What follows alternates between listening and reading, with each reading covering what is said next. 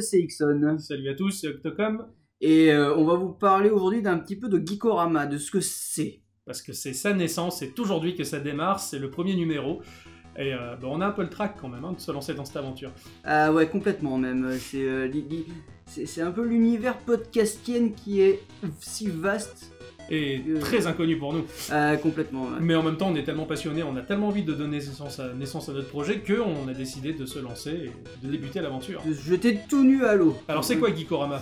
Alors, ben, Geekorama, euh, c'est un podcast, merci Captain Obvious, ça je sais, qui, qui va parler de jeux vidéo, mais de jeux vidéo plutôt méconnus. Les petits jeux vidéo, les petites perles qu'on entend toujours parler parce qu'il y a un pote qui a osé fouiller un peu plus loin que les gros blockbusters et les AAA. Et Ouais. des petits jeux sur lesquels on peut passer des heures, des petits jeux sur lesquels on a déjà passé des heures. Enfin, des petits jeux ou des plus, un Ou des plus ambitieux, même, mais ambitieux, qui ouais. sont pas forcément connus. Euh, ça va varier, les plateformes vont varier de la plateforme mobile à PC, en passant par la tablette, en passant Par les stores des consoles. Voilà. Là où il y a du jeu, on le chope, on le teste, on s'amuse et on vous en parle.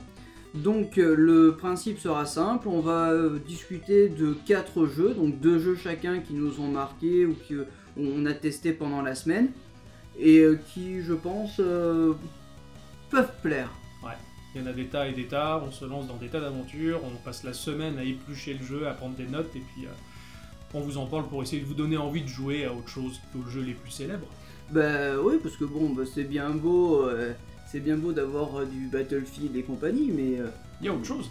Ouais, carrément, il y a plein des choses et tellement de jeux inconnus euh, qui peuvent passer à la trappe. euh, il faut vraiment regarder le côté du Japon aussi, parce qu'eux ils sont très très forts au niveau des, des Ouais. petits jeux. euh, Et le Pérou aussi, le Pérou ont de très très bons jeux. Le ouais, ouais, ouais, avec des cailloux et des bouts de bois. Ça commence très mal. carrément. ouais. On a pour projet aussi d'inviter euh, d'autres personnes qui pourront de temps à autre intervenir. Nous avons lancé les invitations à Michel Ancel, euh, au grand directeur d'ID Software. Ouais, Ah ouais, il y a, y a- y a Kojima qui a répondu d'ailleurs. ouais, hein, négativement. il- Ouais, mais de toute façon, il est trop occupé ce garçon là. Mais oui. Donc voilà, grosso modo ce qu'est Geekorama, en prenant bien sûr en compte que c'est le premier numéro et que l'on nage en plein pour l'instant dans la découverte et l'amateurisme. Ah ouais, carrément, même. euh, Ça, ça sent bon l'amateurisme. là, Voilà. là. Mais ça nous permettra de faire nos premiers gains d'XP et d'améliorer les choses au fur et à mesure, d'apporter des idées.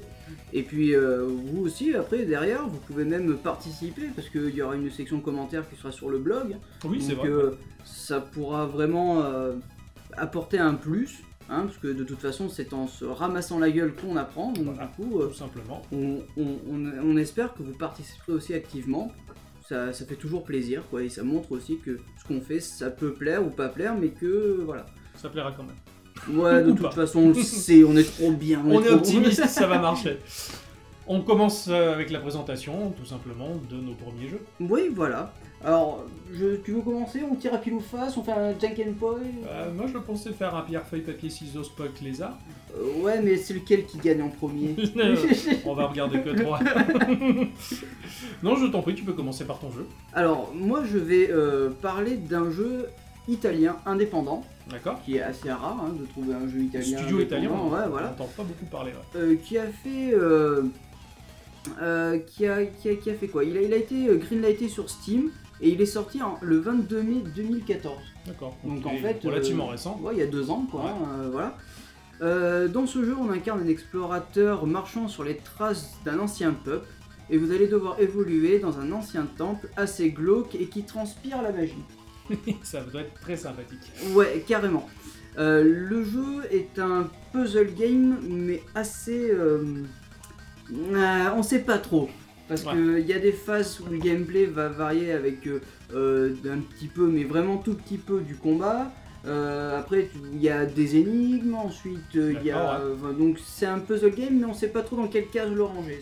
C'est assez, bizarre. D'accord, c'est en vue de ce que je me souviens, du peu que tu m'as montré, c'est du FPS. En Oui, vue FPS, c'est en la vue première FPS, personne. ouais, voilà. Donc c'est un truc qui change un peu d'habitude. euh, Voilà, mais jeu. la, la chose qui, chan- qui change le plus d'habitude, c'est le gameplay. Ah, ça, du peu que j'ai vu et entendu, tout du moins, bah oui, parce que c'est assez magique. Alors le gameplay, alors vous vous déplacez euh, clavier souris ou manette parce qu'il y a un support manette quand même. D'accord Euh, mais euh, comment dire, les sorts vous les lancez avec votre voix. Ouais. Voilà, c'est euh, le... les développeurs ont un. Enfin, Donc ça impose le fait d'avoir un micro quand même. Oui, ça impose le fait d'avoir un micro, mais bon, je pense que tout le monde. Quasiment euh, la plupart des gamers. euh, ont parce que ça marche aussi bien avec un micro euh, de webcam qu'avec un. Ouais, voilà, du moment qu'il est d'assez bonne qualité. portable, ou enfin, on a tous forcément un casque, Oui. quelque chose qui permet de parler à quelqu'un. ouais. Voilà. Euh, mais ce qui est euh, aussi fort que ça, c'est que les développeurs ont inventé bah, une langue. Ouais, une langue Pour pour, le pour les sorts. Voilà. Pour lancer tes sorts. Il y a que les sorts qui fonctionnent à la voix ou t'as d'autres. euh, non, non, tu as que les sorts qui, fonctionnent à la voix. Euh, ce qui est déjà pas mal, quoi, j'ai envie de dire. hein. Ça permet d'avoir une clair. immersion, mais totale, quoi. Ouais, ouais, Je- c'est pas commun ça. Bah, moi, je sais que je, je, je- pas fermer les yeux parce que c'est con, parce qu'on on loupe le décor, mais on éteint la lumière et euh, en avant, quoi. Du Ouais, moment ouais. qu'on a un bel écran, euh, on est vraiment dans le jeu. C'est marrant, enfin, pour l'instant en tout cas, de, de mon expérience de gamer, j'ai jamais vu des jeux qui s'articulent autour de. Vraiment, pour lancer des sorts, du, du- du son, de la voix. Ouais. Moi j'ai un, un rappel, euh, le rappel de par exemple de Lionhead qui avait fait les Black and White, où tu lançais tes sorts en faisant une gestuelle particulière Oui, avec la souris. À l'époque c'était un peu, un peu révolutionnaire, bon aujourd'hui le tactile emploie parfaitement la chose.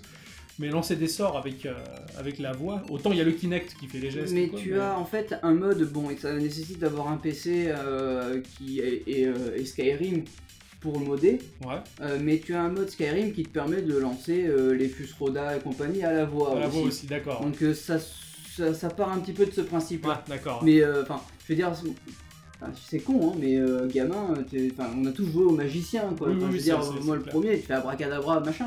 Mais là, non, t'as vraiment une langue pour le jeu et tu lances, par exemple, euh, tu, je crois qu'il y a une, un sort, c'est Ectolumé et ça va te faire une espèce de trait de lumière qui va te permettre de De d'envoyer ouais. un espèce de rayon, par exemple, pour une énigme, tout simplement. Ouais, ouais, pour tu envoies ça sur un, sur un espèce de diamant qui va se refléter sur un autre miroir, etc., etc., pour ensuite débloquer la porte. D'accord, ouais. ouais. C'est, c'est- ça te permet de faire ça, et ça te permet aussi de, bah, soit de débloquer pendant les énigmes, ou de t'éclairer, parce que tu as un sort qui te permet de, de, de- de faire euh, en sorte que ta main soit une espèce de, bah, de lampe torche, en fait, de- il Ouais, a pas d'autre hein, je veux dire. Il y a des sorts d'attaque, il y a des ennemis. Il y a des ennemis, effectivement. Bon, euh, je, je suis pas allé super loin dans le jeu, hein, je te, je te l'admets, parce que Mhm. bon, euh, je l'avais testé il y a. a- bah, à sa sortie, D'accord. et quand on a parlé de podcast, je me suis dit, mais euh, de quoi je vais pouvoir bien pouvoir. Il fallait bien choper un voilà. jeu pour commencer. Donc, du coup, j'ai chopé celui-là parce qu'il me semblait être assez intéressant, et euh, bon, pendant la semaine, j'ai pas pu aller super super loin, quoi. D'accord. Et euh, de ce que je me rappelle, c'est ouais, tu as des phases de combat avec des sorts. Bon, je crois que tu as un espèce de sort de feu D'accord. et tu as un sort de heal aussi. D'accord. Mais le sort de heal ne fonctionne que si tu as de l'eau à proximité, tu vois, c'est... euh, Ouais, d'accord. tu peux pas te Ouais, healer ouais. n'importe comment, tu vois, C'est- c'est... c'est- c'est Ouais, ouais, du coup, ça implique des engrenages bien spécifiques. Tu peux pas vraiment avoir une liberté. Enfin, tout- Voilà. tout, tout doit s'articuler autour des énigmes aussi, j'imagine. Ouais, voilà, oui, oui, c'est vraiment, c'est ça, quoi. Après, au fur et à mesure de l'aventure, tu vas avoir euh, bah, des, euh, des, des flashbacks qui vont te raconter un petit peu euh, ouais. des souvenirs. qui- Ouais, c'est ce que j'allais aborder aussi. Est-ce qu'il y a une histoire derrière? Voilà, t'as que- quand même une histoire, quoi, parce que il, il suit quand même un journal de, de ce qu'il fait, donc tu as vraiment des, des détails sur, euh, sur certains passages du jeu. Ouais. Est-ce que c'est un, journal que tu peux consulter à, à la volée comme Ouais, ça ouais, jeu carrément, Est-ce que comme Nathan un- Drake qui dessine super bien en Non, 4 t'as- secondes non, t'as pas de t'as pas de dessin malheureusement. Quoique si t'as des petites illustrations, mais euh, pas, pas, c'est pas, pas du du Uncharted. Oui, c'est vrai Voilà. qu'après du peu que j'ai vu, enfin tu me l'as tu me l'as fait entrevoir rapidement, j'avais beaucoup aimé l'aspect graphique qui est très particulier. Oui, bah en fait, c'est, on, on a l'impression de jouer à un tri, pas un tri, peut-être pas un triple A, mais vraiment un, un visuellement ça claque quoi, quand même. hein, hein. Hein, euh, c'est de la belle 3D, il y a des effets de lumière qui sont époustouflants. je ouais, je trouve aussi quoi. C'est vraiment, c'est, ça a été fait avec euh, le moteur de, d'Unreal 3, je crois, ou Unreal ou Unreal 4, je sais plus trop. Ouais. Euh, mais en, en attendant, ça, enfin, tu rentres dans ce temple-là et tu te dis putain quoi, c'est, ça va être magique. Et, Ouais, euh, ouais, c'est le cas, transparaît. quoi, hein. Il y a- il y, a une richesse des couleurs le- de ce que j'ai vu qui était très très chouette. Enfin, Voilà, bah après, c'est c'est comme la, la, la première. En fait, il y a une, la première salle où bon, il faut débloquer la porte, et ensuite on, on descend, et là t'as le temple. Tu vois, tu, tu- tu sais que t'es dans, le- t'es dans le temple. D'accord. Et euh, l'une des premières salles, tu as euh, un espèce de méga gouffre, et là tu vois une plateforme qui vole avec des cailloux, et il y a un aspect un petit peu Platformer euh, platformer. ouais. ouais, ouais, qui est bien géré, c'est-à-dire. Oui, ouais, après, bon, il faut, ça fait un peu peur un petit peu de, de, de sauter comme ça en Dans le vide, FPS, dans mais, les euh, cailloux, ouais, en FPS, c'est super difficile. mais, mais on s'y prend assez bien, quoi. Ouais, ouais. Honnêtement, euh, c'est assez, c'est assez cool. Il y, a une il y a une bonne durée de vie, tu penses, sur l'ensemble du soft même Ouais, ouais, je pense qu'il y en a pour pour une vingtaine d'heures. Ouais, quand même, quand Voilà, même, c'est pour- très honnête. quoi. Pour une vingtaine d'euros le jeu, Ouais, euh, ouais. sachant qu'il est souvent en, en promo. D'accord, en Donc plus. euh, ouais, voilà, sur Steam en général, il y a des bonnes promos. Ouais, sur, ouais, sur ce carrément, genre de jeu, quoi. Non, c'est vrai que ça, ça a l'air super sympa, quoi. Voilà, donc euh, Ça bah, transpire le mystère, la magie, et puis des, des- des- des mécanismes de gameplay peu, peu communs, justement, par rapport au fait que déjà d'utiliser la voix. Euh, euh, franchement, moi c'est vraiment ce qui m'a séduit quoi. Ouais. Et, sort, bah, en fait, parce que en général t'as l'air con quoi, t'es tout seul devant ton, ton, ton- ton jeu, voilà, il y a pas d'interaction quoi. t'es- Là, il faut vraiment que tu te rappelles des sorts, de comment ça se dit, de comment il y Ouais, a une ouais, ouais, intonation. il y a une, ouais, il y a une prononciation particulière à adopter, je pense. euh. Voilà, bon, c'est pas le type de jeu qu'il faut jouer au bureau par exemple. Oh, hein, non, non, c'est clair, Sinon, ouais, t'as vite l'air d'un con, euh, voilà quoi. J'imagine, quoi. Certains jeux 3DS déjà faisaient appel au micro, je me rappelle, pour avancer. euh, si tu te mettais à gueuler ou à faire des bruits, tu passais pour un crétin dans le bus, quoi. C'est ça. Et là, c'est un peu. le- C'est pas un jeu social, quoi. Il faut rester vraiment Ah, tout seul dans son coin chez soi et, et vivre l'ambiance du truc qui est super bien fichu, en tout cas. Bah il y, a une- il y a une super ambiance. Après, il n'y a pas trop de musique, mais plus des, des, des- des sons ambiants. Ouais, il y a une ambiance sonore particulière, Voilà. bien travailler, enfin, j'imagine. Voilà, après, il y a, il y a- Ok, il y a c'est vraiment des notions de gameplay aussi que ça, me- ça me vient de me traverser l'esprit, tu vois. Euh, tu vois, c'est des mécanismes de jeu. euh, c'est à un moment donné, tu, tu- tu rentres dans une salle, donc tu lis euh, ton indice. D'accord, hein. Et euh, tu, donc tu avances au fur et à mesure, puis d'un coup tu tombes sur une salle avec une espèce de grosse statue avec un œil. Tu vois? D'accord, ouais. Et euh, dans l'indice que tu as lu juste avant, il est dit que euh, seuls les dignes peuvent regarder en fait cet œil. Donc en fait, il faut que toi tu avances. Ah, Sans En regarder. baissant le- la tête. d'accord. Donc tu as la musique, enfin le son derrière qui Qui commence à arriver. Et puis à un moment tu lèves la tête et pof, cinématique, divinité, machin, D'accord, bidule, ouais, ça, ouais, ça- ouais. ça rend vraiment bien quoi. Oh, c'est marrant, ils ont bien, je trouve qu'ils ont bien géré euh, avec un, un jeu vu FPS euh, des possibilités un peu différentes de ce qui se fait d'habitude. Ouais, ouais. Comme quoi finalement le, le- peut-être le fait que ce soit un studio italien, un truc pas commun, bah, ils ont réussi à accoucher d'un jeu pas commun aussi. en fin Euh, de toute façon, c'est des plus petites euh, boîtes que on voit émerger souvent des, Les idées les plus- ouais, Regarde Super Meat Boy tout simplement. Ouais, les mecs clair. ils ont repris des trucs qui existaient peut-être, mais ils les ont mis au goût du jour et puis euh, Carrément, voilà. ouais, ils ont articulé un jeu autour d'un gameplay euh, à l'extrême et euh, ils ont fait une petite merveille. Quoi. Voilà, et surtout c'était un petit studio à l'époque. hein. Ah ouais. Regarde l'engouement euh, qu'a pris Minecraft par exemple. Ah ouais, c'est clair. Ça Ouais, a un peu ouais. révolutionné le jeu bac à sable. Il est parti d'un garage, euh, bon sans Steve Wozniak pour le coup, mais, mais aujourd'hui il s'est vendu à 4 milliards de dollars chez Microsoft. C'est ça, voilà. C'est clair. Comme quoi. Ah ouais, on- on- Un jour, peut-être qu'on verra émerger un petit studio et qui nous pondra la meilleure perle de tous les temps et qui s'appelle Ryo Kezak. Par exemple. Elle est nulle cette je blague. sais, ouais. Mais il y en aura souvent à répétition dans Je le pense que podcast. là les gens ils ont arrêté d'écouter déjà on est tout seul. Coucou, allô Allô Référence dans le. Dans la Le, le- le description. nom du studio, c'était tu l'as donné ou pas? Euh, je sais pas si je l'ai dans mes fiches. Je t'ai posé la colle qu'il ne fallait pas. Euh, mais il me semble avoir, euh, avoir lu le, le nom. Alors attends, laisse-moi juste. Euh, non, je l'ai pas. D'accord. Je l'ai pas, mais au pire des cas, un petit rajout dans la description. Ouais, tout simplement. Voilà. Donc tu me rappelles le nom du jeu? In Verbis Vertus. À tes J'ai souhaits. réussi à le dire cette Ouais, fois, t'as vu Très difficile, ouais. C'est Le- sans le- bafouiller, c'est pas La vertu est dans le verbe, ça veut Ah, dire. ouais, très très chouette, très bonne idée en tout cas. Voilà. Ok. Tu as fini de. Oui, moi j'ai fini de, de parler de, de ce que je voulais. Tu euh, peux de- rentrer- mon tu peux Je rentrer chez toi. Je peux m'envoyer à ma maison. Euh, alors moi de mon côté, je vais parler d'un d'un type de jeu qui est bien connu de la part des, des gamers de petits jeux comme ça, qui, qui est un roguelike en fait. Ah, c'est bon ça, un Alors roguelike. c'est un roguelike qui, qui, qui, a- qui renaît de ses cendres, qui s'appelle Sword of Fargol, donc l'épée de Fargol. Merci pour la traduction. Je suis très très bon en anglais. ah non mais je, je, on ne sait jamais, je l'ai peut-être mal prononcé. Alors c'est un jeu qui est né euh, dans les années 80 euh, d'un studio qui s'appelle Epix et qui était dirigé d'une main de fer dans un gant de velours par un certain Jeff McCord. Jeff McCord. Ah, Un bon nom. ça. Ouais, c'est très un bonhomme très classe à l'époque. Il était jeune, un jeune freluquet euh, qui aujourd'hui par contre est ressorti donc avec la remasterisation de son titre Euh, oui. et qui est tout vieux, tout barbu et grisonnant, mais qui a gardé toujours la, la même euh, Nostalgie. la même ouais, la même nostalgie, la même énergie pour développer un, un super un super remake euh, de ce jeu. Euh, alors, euh, Epix, qui était un studio né dans les années 70-80, qui a donné naissance à des tas et des tas et des tas de jeux. Donc, c'était une époque où les jeux se développaient relativement facilement. Il y avait tout à faire. hein, Il y avait tout à faire, ouais, il n'y a, rien qui était, qui était déjà en place, on pouvait se lancer avec des petites équipes et développer ce qu'on voulait. Dans ces, dans ces années-là, il y avait quand même E.T. Hein. N'est-ce pas Il était passé par ici pour découvrir les jeux vidéo. Et Il, ouais. il a donné naissance au jeu le plus moche de la Terre. C'est pour ça qu'il dit maison, il veut y retourner. Eh oui, il est dégoûté qu'on a fait un jeu de merde sur lui. on les a enterrés dans, dans le désert, ces cartouches Ah ouais, putain. On les a déterrés récemment. C'est toujours aussi nul d'ailleurs. Donc à la base, c'était une. euh, Epix en fait euh, portait le nom euh, d'Automated Simulation, c'était le nom du studio global, et Mhm. Epix c'était juste la branche qui était destinée à faire des jeux d'action, parce que les jeux d'action en fait c'était les jeux qui se vendaient le mieux. D'accord. Donc la boîte s'était dit on va créer la branche, et puis en fin de compte c'est cette branche-là qui a, qui a donné le nom global à l'entreprise, puisqu'ils se sont dédiés ess- essentiellement à des jeux d'action. Euh, donc le, la sé- en fait, bon, une énorme série de jeux qui ont été créés dans les années 80 et qui forcément, à partir du moment où le jeu vidéo a commencé à se rationaliser dans son développement en 89, euh, la boîte a commencé à montrer des signes de faiblesse et puis en 93 elle a complètement disparu. Euh, En même temps, les, les, les petites boîtes, enfin, veux dire, ils, enfin, ils, ils barraient très vite, quoi. Ou soit ça fonctionnait pour eux et, euh, ils développaient ouais, pour les grosses boîtes. Au fur et à mesure, voilà. voilà, il devenait une licence pour Soit, des euh, gros constructeurs, mais sinon, euh, la plupart du temps, ça, ça dégageait. quoi.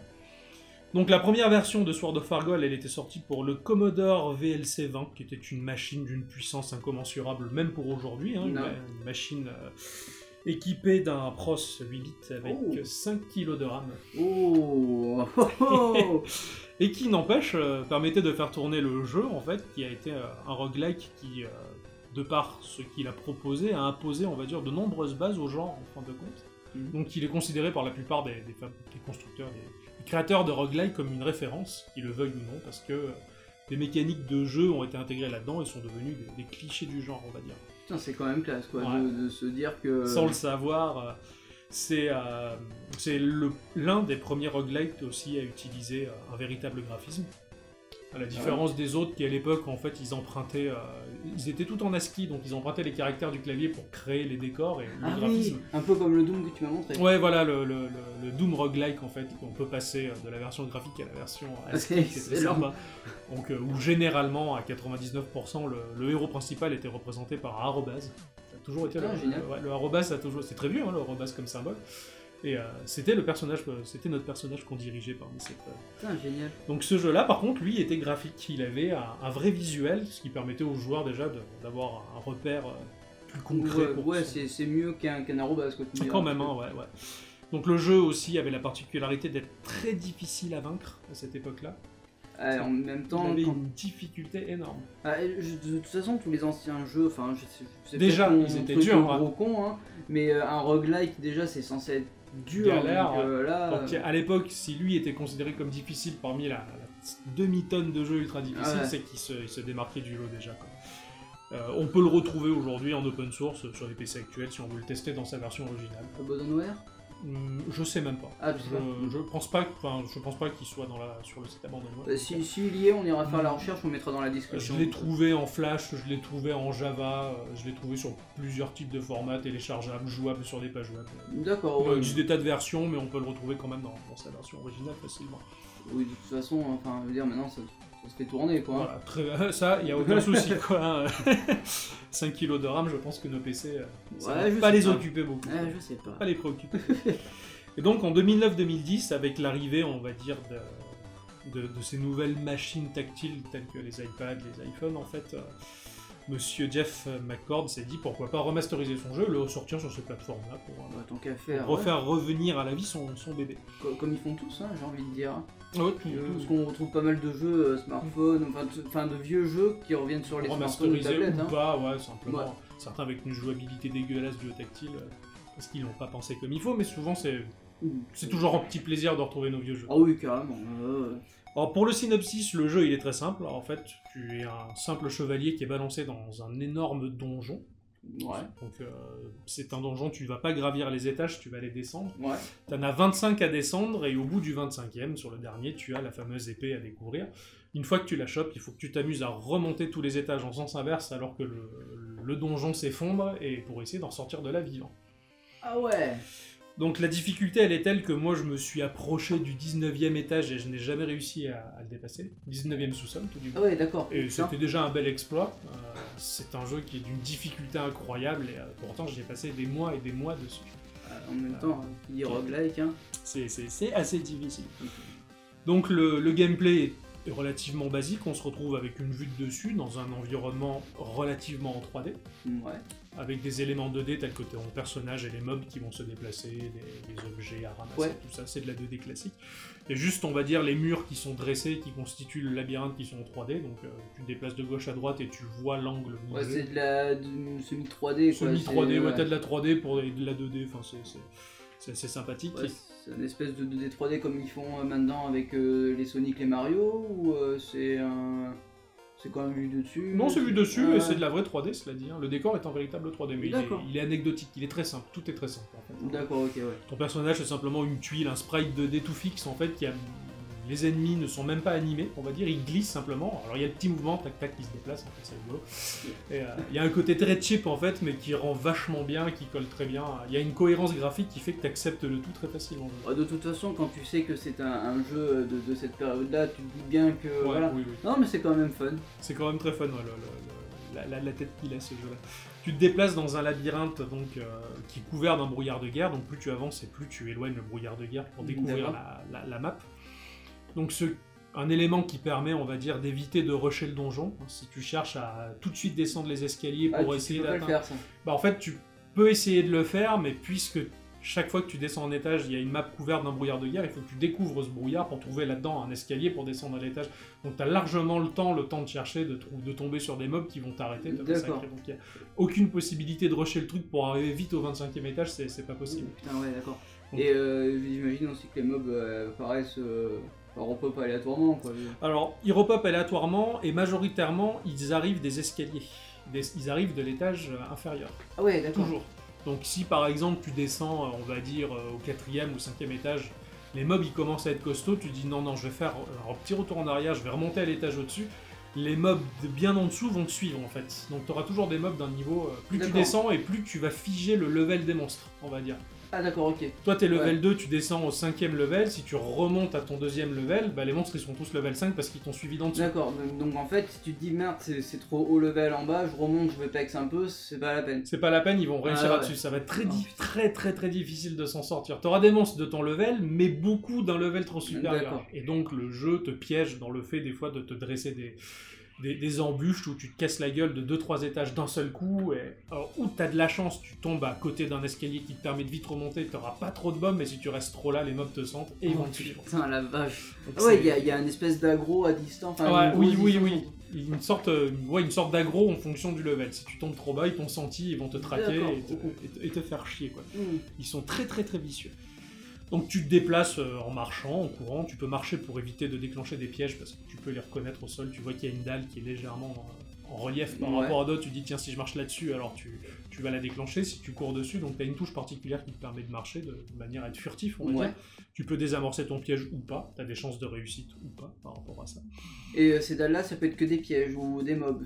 C'est. Dans les levels, être- oh il y a plein, il y a beaucoup de mobs, énormément de mobs, ils en ont inventé des, des tas et des tas. déjà. Ouais.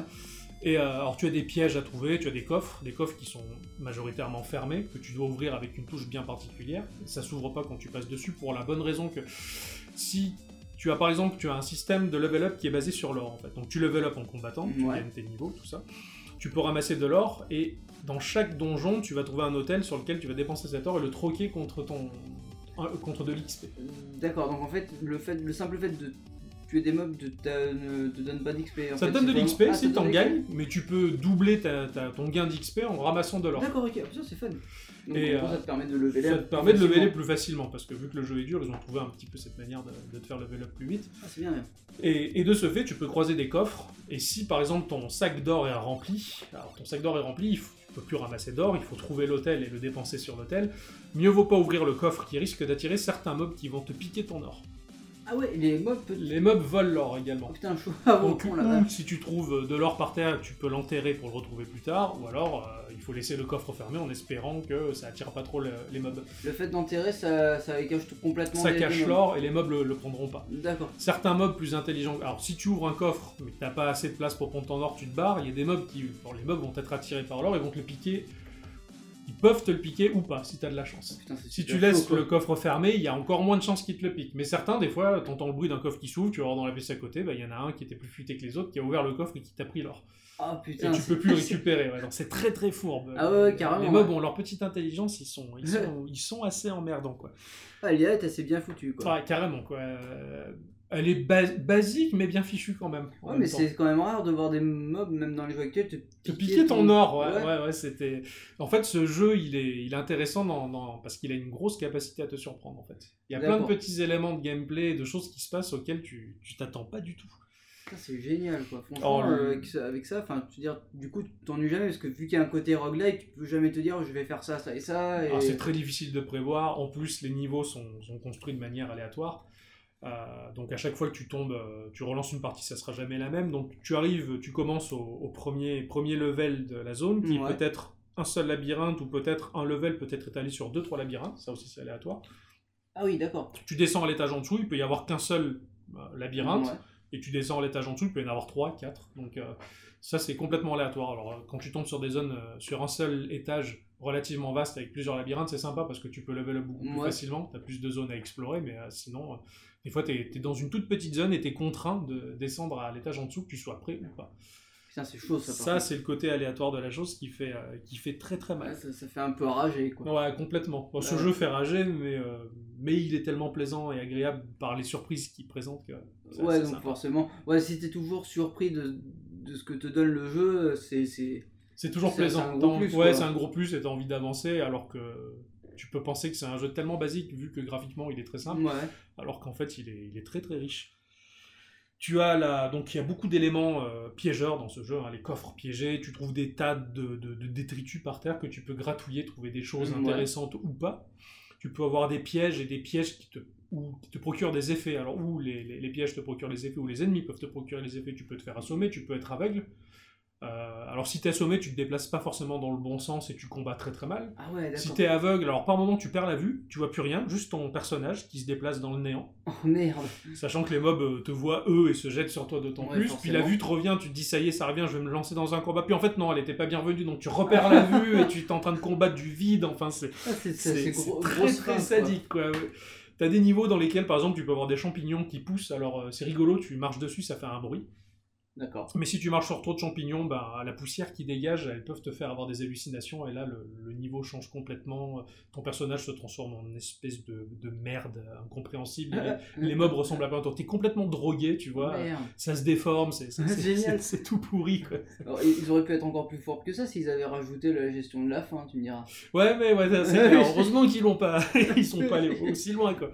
Et euh, en gardant le principe classique du roguelike de l'époque, c'est-à-dire qu'il y a beaucoup de descriptifs en texte. Tu vas passer au-dessus d'un coffre et tu auras le descriptif en texte, ce coffre est fermé, ou vous voyez ci, ou tu vois un tonneau, tu peux regarder dedans et tu as le descriptif qui dit vous ne trouvez rien, ou vous avez trouvé ceci, et paf, tu as l'objet qui vient dedans. Le, le jeu est en français? Euh, le jeu est en anglais par contre. D'accord, bon. Il est basiquement en anglais, Ouais, c'est pas super façon, compliqué, ouais. mais, euh, mais on peut facilement avancer. Quoi. Il y a un système de combat qui est très, enfin, qui est très simple et très efficace, en fait. Alors, c'est pas au tour par tour comme les, les roguelikes habituels, hein. c'est pas parce que tu te déplaces d'une case que le mob en face va se déplacer aussi d'une case. Le jeu tourne en temps réel, et à l'époque c'était assez révolutionnaire, puisque généralement c'était du tour par tour, hein, majoritairement. Ouais, ouais. Donc, euh, tu déplaces ton personnage, donc ça fait passer un tour, et l'ennemi ça fait passer un tour, le jeu se fige. Là, non, pas du tout. Le, le jeu vit en permanence. D'accord, c'est génial.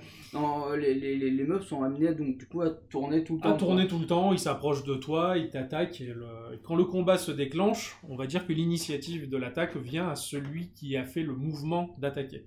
D'accord. Admettons, tu te positionnes à côté d'un mob, tu bouges pas, quand le mob va bouger et se diriger vers toi, c'est lui qui attaque le premier. Si c'est toi qui fonces sur lui le premier, c'est toi qui Ouais, attaque le toi qui. premier. D'accord. Et là, il va se mettre en place une espèce de danse rigolote, en fait, un, un jeu d'esquive et de, de parade et d'attaque. Donc, tu as ton personnage qui va faire son attaque, qui recule, qui esquive, qui se prend un coup. Ça, c'est complètement géré automatiquement, en relation avec les caractéristiques du mob et des tiennes, D'accord. de ton matériel aussi. Et, euh, et, euh, jusqu'à ce que mort s'en suive. Coup, euh, quand tu parles d'équipement, t'as des boucliers, épée ou comme ça. C'est le minimum. Tu peux Ouais. avoir une épée un peu mieux de temps en temps, mais c'est excessivement rare. Sinon, tu trouves très souvent des boucliers différents. D'accord. Donc, euh, tu peux voir un nain équipé d'un bouclier, tu le tues, il va laisser son bouclier par terre. Donc, tu vas passer dessus, tu vas voir que le bouclier propose, euh, on va dire, 70% de, de protection. Tu vas le ramasser, peut-être que plus tard, tu vas en trouver un sur lequel il y aura peut-être 80. Donc, tu vas délaisser l'un pour prendre l'autre. Il s'use avec le temps Ah, aussi. donc, le ouais. pourcentage va se casser la gueule. Donc, euh, très régulièrement, tu changes ton bouclier. Et il m'est arrivé par exemple une fois de tomber sur un, sur un personnage euh, que j'ai tué qui m'a laissé un meilleur bouclier, donc euh, j'ai laissé par terre mon vieux bouclier, j'ai pris le sien. Il y a un autre mob qui s'est pointé, il allait se lancer dans le combat, mais il a fui, il a ramassé le bouclier et il est revenu. D'accord. oh, je suis resté très con, je me dis tiens, mais Ah ouais, il j'imagine. s'équipe à ma place quoi. Enfin, c'est- il me vole mon matériel. Oh, merde, ça va, carrément quoi. Il est. Putain, la, l'IA a l'air vachement bien. euh, Elle est assez bien, bien foutue et propose des surprises. euh, j'ai dû faire une vingtaine, une trentaine de parties, euh, enfin, peut-être peut-être bien plus encore. Et une à deux fois, ça m'est arrivé, et la première fois que ça m'est arrivé, ça m'a surpris. Il y avait une zone dans laquelle il y avait une porte à ouvrir, donc je, je suis rentré dans la porte et ça faisait une petite, toute petite pièce close, on va Ouais. dire, et à l'extérieur de laquelle un mob tournait en rond et cherchait à m'atteindre. En fait, il tournait en rond, et puis moi je restais là, le temps de récupérer ma vie parce que pas mal morflé. La, la vie remonte automatiquement. Automatiquement, ouais, ouais, la vie remonte toute seule, toute seule, ou alors tu peux avoir des potions de vie. D'accord. Et, euh, les potions de vie, elles sont mieux vaut les garder dans sa poche, Ouais, parce que quand- lors d'un combat, un mob te fait tomber à zéro, automatiquement ton personnage va prendre une potion. Ah, d'accord. Si t'as plus de potion, il- éventuellement, s'il a un sort de téléportation, il va se téléporter. C'est un peu la fête Zelda quoi. Oui, voilà, c'est un peu- t'es toujours sauvé in extremis par le, le- les mécanismes de jeu qui, qui te facilitent un peu la tâche parce que vu c'est pas du tour par tour, c'est très difficile de gérer euh, son inventaire et ses potions. Et le mob était à l'extérieur de la pièce, il tournait en rond, et euh, généralement, moi je récupère ma vie, je rouvre la porte, je sors et je le poutrais. Mais là, j'attendais de récupérer ma vie, et le mob, il a pété le mur. Et ça, en, en une vingtaine, trentaine de parties, ça m'a ça a dû m'arriver que deux fois. Et il n'y a rien qui t'annonce la chose. Il n'y a pas un mob que tu dis, ah lui je le connais, ce mob c'est un casseur de mur. Non, non, tu sais pas. Ah, tu- tu- ça tombe aléatoirement, tu sais pas pourquoi et ça te surprend et tu te dis merde, mais en fait je suis pas en sécurité. Et du coup tu te reméfies du jeu en fait. C'est méga fourbe. C'est très très sale. Quoi. Alors t'as des monstres, ils se baladent euh, depuis toujours, t'as des ogres en fait, ils se baladent avec un crâne à la main, tu, bon, je les combats, je les Ouais. tue tout simplement. Et un jour il y en a un qui m'a jeté son crâne à la gueule. Et je me dis merde, mais en fait il pouvait me jeter cet objet depuis le début, il avait jamais fait, tu vois. C'est- assez surprenant quoi, il y a beaucoup beaucoup de surprises. euh, Ouais, les, les meufs sont amenés à faire des trucs que tu attends pas à faire. C'est ça. Te- excellent le jeu te garde des surprises en fait tout le long. Et donc euh, au fur et à mesure tu descends tes étages et tu essaies de survivre et c'est de plus en plus difficile. et, euh, Il y en a qui l'ont fini mais ils sont, ils sont bien balèzes. Et Ouais, j'imagine que. Ouais. Ah putain, la vache, c'est, moi ça me. Ouais, j'ai envie de tester. quoi. Ouais ouais c'est un... Faut un- absolument que j'aille trouver un lien sur le net parce que toi tu as testé sur iPad. Euh, moi je l'ai testé sur iPad et iPhone à l'époque. Euh, Ouais. Sur mon, mon 3G à l'époque, euh, des premiers Oh. iPhones. Ça, ça- ça Oh. datait mais ça tournait très très bien. Euh, alors je crois pas qu'il soit disponible sur le store euh, Android. Oh. Sur le Google Store, il n'est pas disponible, mais bon. Depuis, on va dire maintenant 4 ans, peut-être 5 ans, il y a un Kickstarter qui est- s'est mis en place pour la suite de ce Ouais. jeu-là. Le développement et la tendance à pas évoluer vite. hein. En Donc, même euh, temps, les, les, les Kickstarter. euh, Ça... Bah, en fait, il a été abandonné même. Ah ouais? On, on a, on, a tous, on a tous claqué notre thune dedans, ils ont la somme nécessaire, ils peuvent le développer, puis euh, pendant un an ou deux, il n'y a pas eu de nouvelles, donc tout le monde sur les forums hurlait, mais qu'est-ce qui se passe? Ouais. Euh, Arrête de déconner, Jeff, il faut que tu développes ton truc. et puis là, apparemment, il est revenu, et euh, il n'a pas laissé tomber le développement pour autant. Quoi. Ah On pensait qu'il s'était cassé aux Caraïbes ou quoi avec son pognon, Ouais. et puis en fait, non, non, pas du tout. Apparemment, le jeu devrait sortir à un moment ou à un autre, mais on sait toujours pas quand. Ah donc du coup ça n'a pas été Voilà. abandonné quoi. Donc, le, le- non, pas du tout. D'accord. Un aspect graphique toujours similaire au premier, mais avec plein de petits plus, ils l'ont super enrichi, et il y a, il y a carrément une vraie gestion de l'équipement cette fois. Ah, Avec, putain, génial. Ah ouais, apparemment, Ah, ça, bien, ça bien, se prépare bien, comme il faut. Euh, il a dit sur quelle plateforme ça allait tourner Normalement, ou- toutes, pour le Toutes coup, il les a toutes pris en compte. Hein, Ah bah ouais, bah parce j'espère. qu'au début, il a privilégié les, il privilégiait les riches. hein. et, et puis là, pour le coup, c'est tout le monde. Quoi. Les classes moyennes y auront droit. ah putain, bien. Ça Ah, bien. enfin. Mais en tout cas, voilà, Sword of Argol, un, bah, un jeu très difficile qui peut paraître sommaire graphiquement, mais qui au final euh, bah, offre tellement de surprises qu'il vaut la peine d'être vécu. Et euh, il coûte cher sur euh, pour les possesseurs de- d'iOS? Non, non, c'est pas un truc qui doit dépasser les 2 euros, quoi, pas du tout. D'accord, ok. Ouais. Voilà. Donc euh, après, je pense que voilà, il faut, il faut tester. Moi, pau- pauvre que je suis avec un, un Android, euh, ça, ça fait cher 2 euros pour moi, tu sais. C'est prêterai, je te louerai mon iPad pour me rembourser le jeu. Donc voilà, Sword of Fargol, un, un RPG pas commun, très différent de ce qui se fait d'habitude. Bah, c'est le papa de tous. C'est un peu, bah, pas tant que ça, je pense pas. hein, parce, que, euh, parce que euh, généralement, généralement le, le, le rogue, c'est du tour par tour. C'est vraiment du tour par tour pur et dur. Hum. Oui, non, c'est vrai. Non, Le, le, roguelike traditionnel, on va dire. D'accord, Et ouais, lui, il a vraiment fait quelque chose de différent avec son temps réel qui stresse énormément. quoi. Ouais, j'imagine, ça doit être un petit peu. euh, ouais, tu veux dire qu'est-ce qui va m'arriver après, qu'est-ce qui- qu'est-ce clair, que quoi, je vais qu'il- faire. Comment il va me surprendre Qu'est-ce qu'il me prépare Ouais, C'est un, c'est un très bon jeu. D'accord, impeccable tout ça. Bon, il va Bah, falloir que je mette le, le- la main sur, euh, sur l'ancienne version qui n'a pas été remasterisée, qui, qui tourne sur PC. Ouais, dans laquelle il y avait quasiment déjà tout. hein. Ah. À part l'aspect graphique euh, 3D d'aujourd'hui. Mais Oh, sinon, mais peu, peu m'importe. euh, tout y était et il est déjà très sympathique. hein, Pour les nostalgiques. De toute façon, j'ai envie de rajouter juste un petit truc parce que tu parlais de Kickstarter et je pense que c'est assez important quand même le Kickstarter. Ah, bah, Je pense que c'est la vie des petits jeux. Ouais, parce qu'on retrouve beaucoup de, de petites sociétés qui, qui se sont perdues au fil du temps et qui reviennent, mais en force. Quoi. Il, y a, il y a un exemple frappant qui, qui me vient. C'est, euh, ben, je crois que c'est. Ah putain, je me rappelle pas de la société, mais en tout cas, ils ont fait euh, ben, les Chevaliers de Baphomet. Tu vois. Oui, oui, oui, oui. Et tout à fait. euh, ouais. ils ont sorti ça sur PC, sur Play, Ouais. qui était très bien.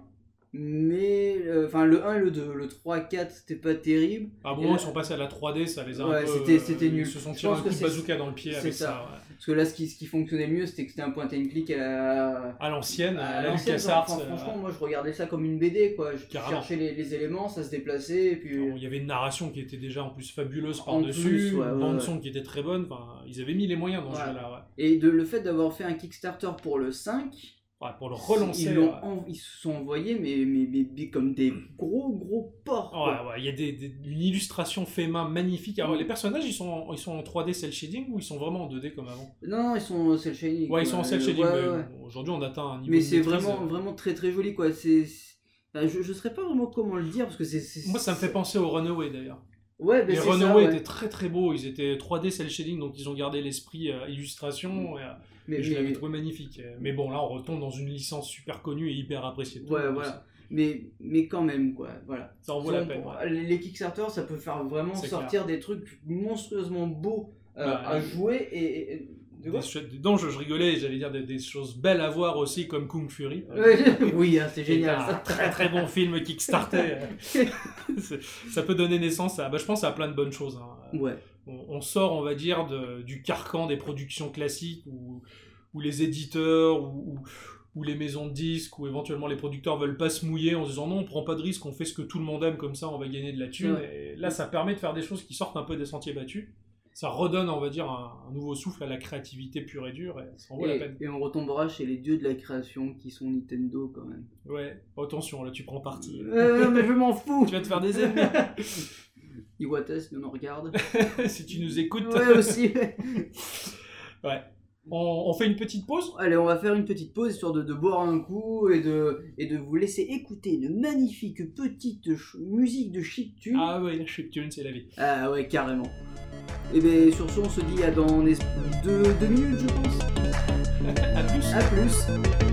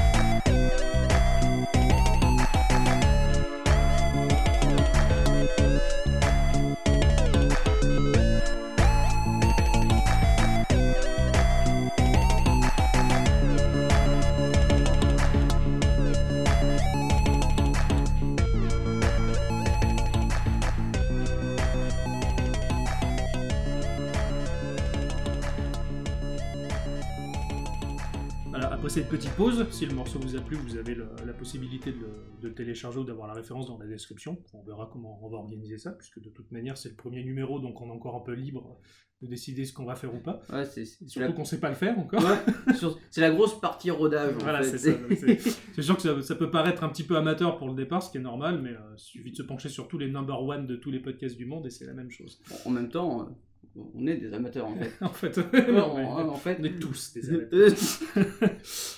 Euh, alors, donc, ça va être à moi de présenter le deuxième jeu. moi, ça. Donc, ah ouais, euh, moi je volontiers. parce que- Oui, parce qu'il y a matière sur, Voilà. sur le mien. Alors, euh, je, alors, je vais pas le dévoiler tout de suite en fait. Euh, je vais d'abord parler en fait du, du contexte autour du jeu, de la manière dont ça s'est mis en place. Parce que dans mon expérience personnelle, ça a été super important. Euh, J'avais testé ce jeu-là en fait. C'est un pote qui m'a dit oui, il faut que tu joues à ça. Si t'as aimé Pokémon, tu vas kiffer ce truc, machin. C'est toujours un pote qui nous dit vas-y, joue à ça. C'est toujours un pote qui nous conseille. Et donc j'avais testé, et j'avais pas accroché. Et euh, c'était euh, un mois ou deux après, j'ai entendu un podcast qui traitait de ce jeu-là, mais vraiment dans, dans sa globalité, et ça m'a fait prendre conscience de la profondeur du soft. Et en fait, je, je me suis carrément, carrément lancé dedans. quoi. Alors c'est un jeu japonais, forcément. puisque Ah, c'est les meilleurs. euh, ce, ce podcast-là, on a quand même pas, pas mal fait d'éloges vis-à-vis du Japon. Et en fait, tout a commencé, euh, on va dire, dans, au début des années 2000. Alors, moi, à l'époque, j'étais encore étudiant et j'étais avec mon Sony Ericsson en train de découvrir le WAP. Oh. Là, je, Ah oh. que je trouvais très merdique, le, le WAP. Je me rappelle, il y avait des sites dédiés au WAP. T'avais Google, tu vois, tu faisais des, des recherches, t'avais deux icônes pourries. Ah, ça remonte hein, Ah quand même. Putain, et alors que nous, en fait, on était au bal- balbutiement de- du, du réseau euh, Internet sur les mobiles, au Japon, en fait, euh, le, le réseau le plus bas qu'ils avaient, c'était déjà la 3G. Ils étaient hyper en avance, en fait, quoi. Euh, eux, ils- si tu pointais au Japon avec ton téléphone à toi, ça marchait pas euh, c'est- vrai qu'à un moment, nous on rêvait de, télé, de, de la télé sur le téléphone, Ouais, en ouais, fait, alors clair. ils Eux, l'avaient ils déjà. l'avaient déjà. Ils, ils étaient déjà super équipés. Alors, même si c'était pas du smartphone qu'ils avaient, ils avaient quand même des téléphones super bien évolués, Mm. euh, très très classe, qui permettaient euh, des tas de choses. Et, euh, et du coup, en fait, c'est euh, surtout pour ça qu'au Japon, euh, Internet, il passe avant tout par le mobile, plutôt que par l'ordinateur comparé à l'Occident. où, Pour nous, Internet, c'est un truc de foyer qu'on a dans nos maisons. Eux, Internet, c'est à la maison, c'est vachement cher, et ils, sont beaucoup moins nombreux à avoir Internet euh, sur un PC. Même si maintenant on commence de plus en plus à vouloir. euh, Faire comme eux. c'est vrai, fait, hein. on, passe, on passe de plus en plus. Et donc, de ce fait, puisqu'Internet euh, il était vachement majoritaire sur, sur les mobiles, les, les Japonais étaient mobile notes, du coup, bah, le jeu vidéo s'est hyper vite développé chez eux, alors que chez nous, on n'en entendait même pas parler, quoi. Et, euh, et forcément, euh, mentalité japonaise oblige, en fait, c'était surtout et avant tout du jeu coopératif. Euh, ils sont très forts là-dessus. Donc bah, on voit par exemple ce qu'ils ont fait ne serait-ce qu'en console de salon comme la Wii où c'est que si t'as pas de potes bah, tu te sens bien seul et, et tu revends ta Wii, enfin ça m'est arrivé deux fois. Tu te sens bien con aussi. Hein, ça, euh, tu, te retrouves tout seul à jouer bowling dans ta maison, c'est un peu con, mais c'est un trait, un trait de caractère japonais qui fait que voilà, leurs jeux vidéo sont essentiellement coopératifs, et euh, coopératifs dans le sens où en fait les, les gens jouent ensemble pour lutter contre le jeu. Alors que nous, on a plutôt tendance à se fracasser la tronche entre nous euh, sur du Call of, euh, sur Oh. du Battlefield. C'est vrai. Enfin, même si les MMO euh, RPG. Il y, a sont du, de- ouais, il y a du PVP, mais il y a quand même pas mal d'entraide et de, de raids à 40. Ouais. Pour citer aucun MMORPG. pas très cool. quoi. Donc ouais, voilà, le- pour eux le mobile en fait, il y avait surtout une communication locale, c'est-à-dire des gens qui se rassemblent entre eux pour jouer chacun avec leur mobile, alors qu'ils étaient physiquement présents en fait, pour jouer contre le jeu. Donc ça, ça c'était déjà au début des années 2000, alors que nous on était, euh, était encore à la, à la ramasse. quoi. Ce qui fait que pour le, le marché japonais, en fait, euh, concrètement, le, le jeu vidéo, il est très très très puissant euh, sur mobile, en fait, et le développement de jeux vidéo mobile, il est même prioritaire au développement du jeu vidéo euh, console, en fait. Je comprends pas que Nintendo l'ait compris que maintenant. coup, Ouais, ouais. Alors Nintendo, en fait, ils sont, ils, ils s'en sont super bien sortis parce que parce qu'ils ont l'esprit, on va dire 3DS en fait. Quand on Ouais, regarde les ouais. chiffres de vente, la 3DS aujourd'hui au Japon, elle fait partie encore des, des meilleures ventes euh, chaque mois. Bah, on peut comprendre hein, en même Et, temps. euh, hein. parce qu'ils ont cet, état d'esprit mobile, ils aiment se réunir avec leur console ou leur téléphone pour, pour jouer autour, euh, enfin, avec, avec ce genre de, de médias. Quoi. Et majoritairement, le jeu mobile au Japon, en fait, il fait, euh, c'est lui qui génère le plus de recettes avant de faire, du fric avec des jeux consoles comme nous on conçoit. quoi. C'est ça qui est terrible. en fait. Ah ouais, ouais, carrément. C'est un marché qui est diamétralement opposé au nôtre, alors que nous en Occident on attend des gros, euh, des gros blockbusters sur la PlayStation et ce genre de trucs. euh. Ah, c'est clair, c'est au plus ici c'est plus le jeu est beau, au plus ça va marcher et au plus il y aura. C'est clair. Voilà. Alors que c'est l'inverse complet en fait. Quoi. Des petits plaisirs, ils en font des, des montagnes et Ouais. des monts Fuji. c'est raciste un peu. Un chouïa, mais c'est pas grave. Du coup, c'est vrai que, alors que nous, par exemple, en Occident, euh, la PlayStation 4, elle s'est vendue à, à des millions d'exemplaires. Au Japon, par exemple, elle a été, euh, elle a été un peu, euh, un peu bâchée, un peu critiquée, et pas tant vendue que ça. en fait. Ah, regarde la Vita. Hein. Ouais, ouais, la Vita. Alors la Vita au Japon, elle a pas mal marché, mais sans plus. Mais chez nous, ça a été un flop total. Il y avait pas beaucoup de jeux en même Ouais, temps. ouais, il n'y a pas euh, beaucoup de jeux, ouais, ouais, c'est clair. Quoi. Du coup, c'est vrai que voilà, ça, ça explique, euh, on va dire, euh, bah, les succès de, le succès incroyable de Pokémon au Japon, même de Monster Hunter, qui est un peu une religion. Quoi, hein. Mm. Ouais, Je, sais pas si euh, Yokai Watch a bien fonctionné. C'est la folie. En fait, ça a fonctionné, euh, je crois, deux ans avant nous. Ah oui, c'est vrai, j'avais Euh, entendu ça, c'est vrai. Chez eux, ça cartonnait à mort, alors que nous, on entendait, on n'en entendait même pas parler. quoi. Ouais, ouais. On le voit arriver qu'aujourd'hui, et on sait pas si ça va prendre ou pas en Occident. Quoi. Alors du coup, bah, de, de- de- de ce fait-là, en fait, euh, bah, c'est vrai que par exemple, j'avais l'exemple que l'entreprise qu'on connaît tous, hein, qui est plus fort que toi, qui est Sega, qui, qui nous semble complètement avoir coulé, alors qu'au Japon, en fait, euh, financièrement, c'est une des entreprises qui se porte le mieux parce qu'elle fait majoritairement du jeu mobile. ah oui, Ah. bah, en même temps, oui, parce que la- leur licence, bah, bah, ils font du Sonic. Oui, même oui, oui, alors il y a, y des euh, runners Sonic, tout ouais. ça. Alors, moi je les trouve un peu pourris, enfin, je Oui, pas, non, pas- mais moi pas aussi. Mais euh, eux là-bas, ils en sont à sortir, je crois, euh, des jeux tous les 2-3 mois au Japon, euh, Sega, qui sortent Ah pas ouais. forcément chez nous. Mais euh, ils voient si ça marche, ils le conservent, ça fait du fric, si ça marche pas, ils le dégagent du store. En fait, Je pense qu'il serait bonheur d'aller voir un petit peu ce qui se trame derrière le, le- le store japonais. Enfin, moi je parle plutôt Android. parce Oui, que, oui, voilà. oui, ouais, ouais, c'est Et clair. je sais que je peux avoir accès euh, avec Ah, un mais tu compte, devrais faire un tour, ouais, même si on n'y comprend rien, parce qu'il y a plein de caractères liés à Ouais, leur Google alphabet. est là pour. euh, pour traduire Ouais. quoi. Et euh, donc c'est vrai que voilà, ouais, chez, chez eux en quelque sorte, les Japonais en fait ils ont l'habitude de développer pour les Japonais d'abord, le reste euh, si ça marche tant mieux, Ouais, bah. et euh, si ça Ouais. marche pas ils s'en foutent en fait. bah, je pense qu'en plus ils adoptent la, la- la technique du euh, free. Enfin. Pay to win, donc le jeu est gratuit, mais euh, tu en plus. Ah oui, euh, bah ça voilà, c'est ce qui- c'est ce qu'ils Ils ont très vite intégré, euh, euh, ouais, ouais. ouais, c'est ce qu'ils ont très rapidement intégré à leur jeu en fait. C'est euh, souvent le pay to win euh, qui marche bien du coup. Et alors de ce fait, puisque c'est un, format qui est relativement petit, le, le mobile c'est un, truc que tu picores en fait, tu vas pas passer 40 heures d'affilée dessus. Ah bah non, mais en plus euh, la batterie tiendrait pas. donc, euh, aucune batterie ne, ne tiendrait. Du coup, en fait, ils ont, ils ont, ils ont extrait, on va dire, euh, tout ce qui est euh, scénario, tout ce qui est vraiment euh, le côté grandiose des jeux pour, pour l'épurer, en fait, et en, en garder la, la- la substance, quoi. Puisque les, les Japonais sont très fans de RPG, Ouais, en fait, bah ils, ils ont fait majoritairement ce qu'on ce qu'on appelle des, des jeux de grind, en fait, c'est-à-dire des jeux qui, qui se résument à l'essentiel, c'est-à-dire du level up, en fait. Ce sont majoritairement des jeux, des jeux qui font du level up. T'es là pour monter tes créatures, t'es là pour monter ta bestiole, ton, ton personnage en fait. Et euh, l'histoire, tu t'en fous en fait. Elle, elle, existe même plus pour la plupart du temps. Même des fois, même pour, enfin, je veux dire, pour les grosses licences qui font euh, du jeu vidéo euh, mobile, Ouais, euh, ouais. il faut rien que ce qu'ils font pour euh, quand, quand ils sortent un Final Fantasy euh, hors, hors Final Fantasy Oui, voilà, de, de- le gros de FF 1 des à 9, consoles, ouais, voilà. ouais. Euh, faut voir, ils avaient fait un, un, un Final Fantasy où ils regroupaient tous les univers. Oui, oui, oui, Et en j'ai fait, j'ai testé ce. tu- je me rappelle plus le titre, mais ouais. Voilà, tu jouais un espèce de, de, de, de- de gars et euh, tu devais euh, des portes, il me semble, ou euh, je, je me rappelle plus trop. Mais en fait, tu Il y a les Chaos Ring aussi qui sont de l'équipe de Final Fantasy et qui marchent de la même manière. Oui, bah, Voilà, voilà. c'est ça, t'as des portes que tu dois ouvrir, t'es avec un partenaire en duo, et ça, ça. se joue à la Final Fantasy. et Il y, a- une histoire dans celui-là, mais, euh, mais elle est vraiment anecdotique, elle est au minimum et tu fais que level up. Et, euh, bah, Ouais, c'est le principe, c'est le principe Voilà, vraiment japonais euh, qui, pour les rares jeux, les rares titres qui vont sortir chez nous en fait, ou qui considèrent comme dignes de sortir pour nous. Quoi. Surtout qu'ils ils se font pas trop chier quoi. Si c'est des grosses licences, ils savent que forcément en Ça, ça va plaire. euh, voilà. Puisque l'Occident y a joué à Final Fantasy, forcément tous les petits jeux euh, qui Ouais. s'en rapprochent ou qui gravitent autour. Enfin, moi je vois, enfin je, suis très très un très grand fan de jeux de, de rythme. Ah oui, oui, oui. Ah oui, Oh, J'ai joué pendant très longtemps à, à la DDR, tu vois. Mais à côté de ça, DDR3 ou... Non, c'est... euh, la, la 4 va bientôt sortir. Mince, on leur sucré. c'est de la geek. et et, euh, je sais qu'ils sortent pas mal de. Ils sortent pas mal de jeux de rythme, genre Mikuatsune, tout ça, Ouais, machin. Bon, même si on n'est pas super fan, mais j'aime bien le concept du jeu de rythme. Je trouve ça très con, clair, mais je- en fait, ça te fait découvrir des musiques et des choses que je pensais même pas que ça pourrait exister, hein, genre euh, des, des concerts de. De, de personnages en, en hologramme. Oui, par ouais, exemple, ouais, j'ai vu tout. ça, c'est super bluffant. Voilà. plus. Mais enfin, je- j'en reviens donc aux, aux jeux vidéo.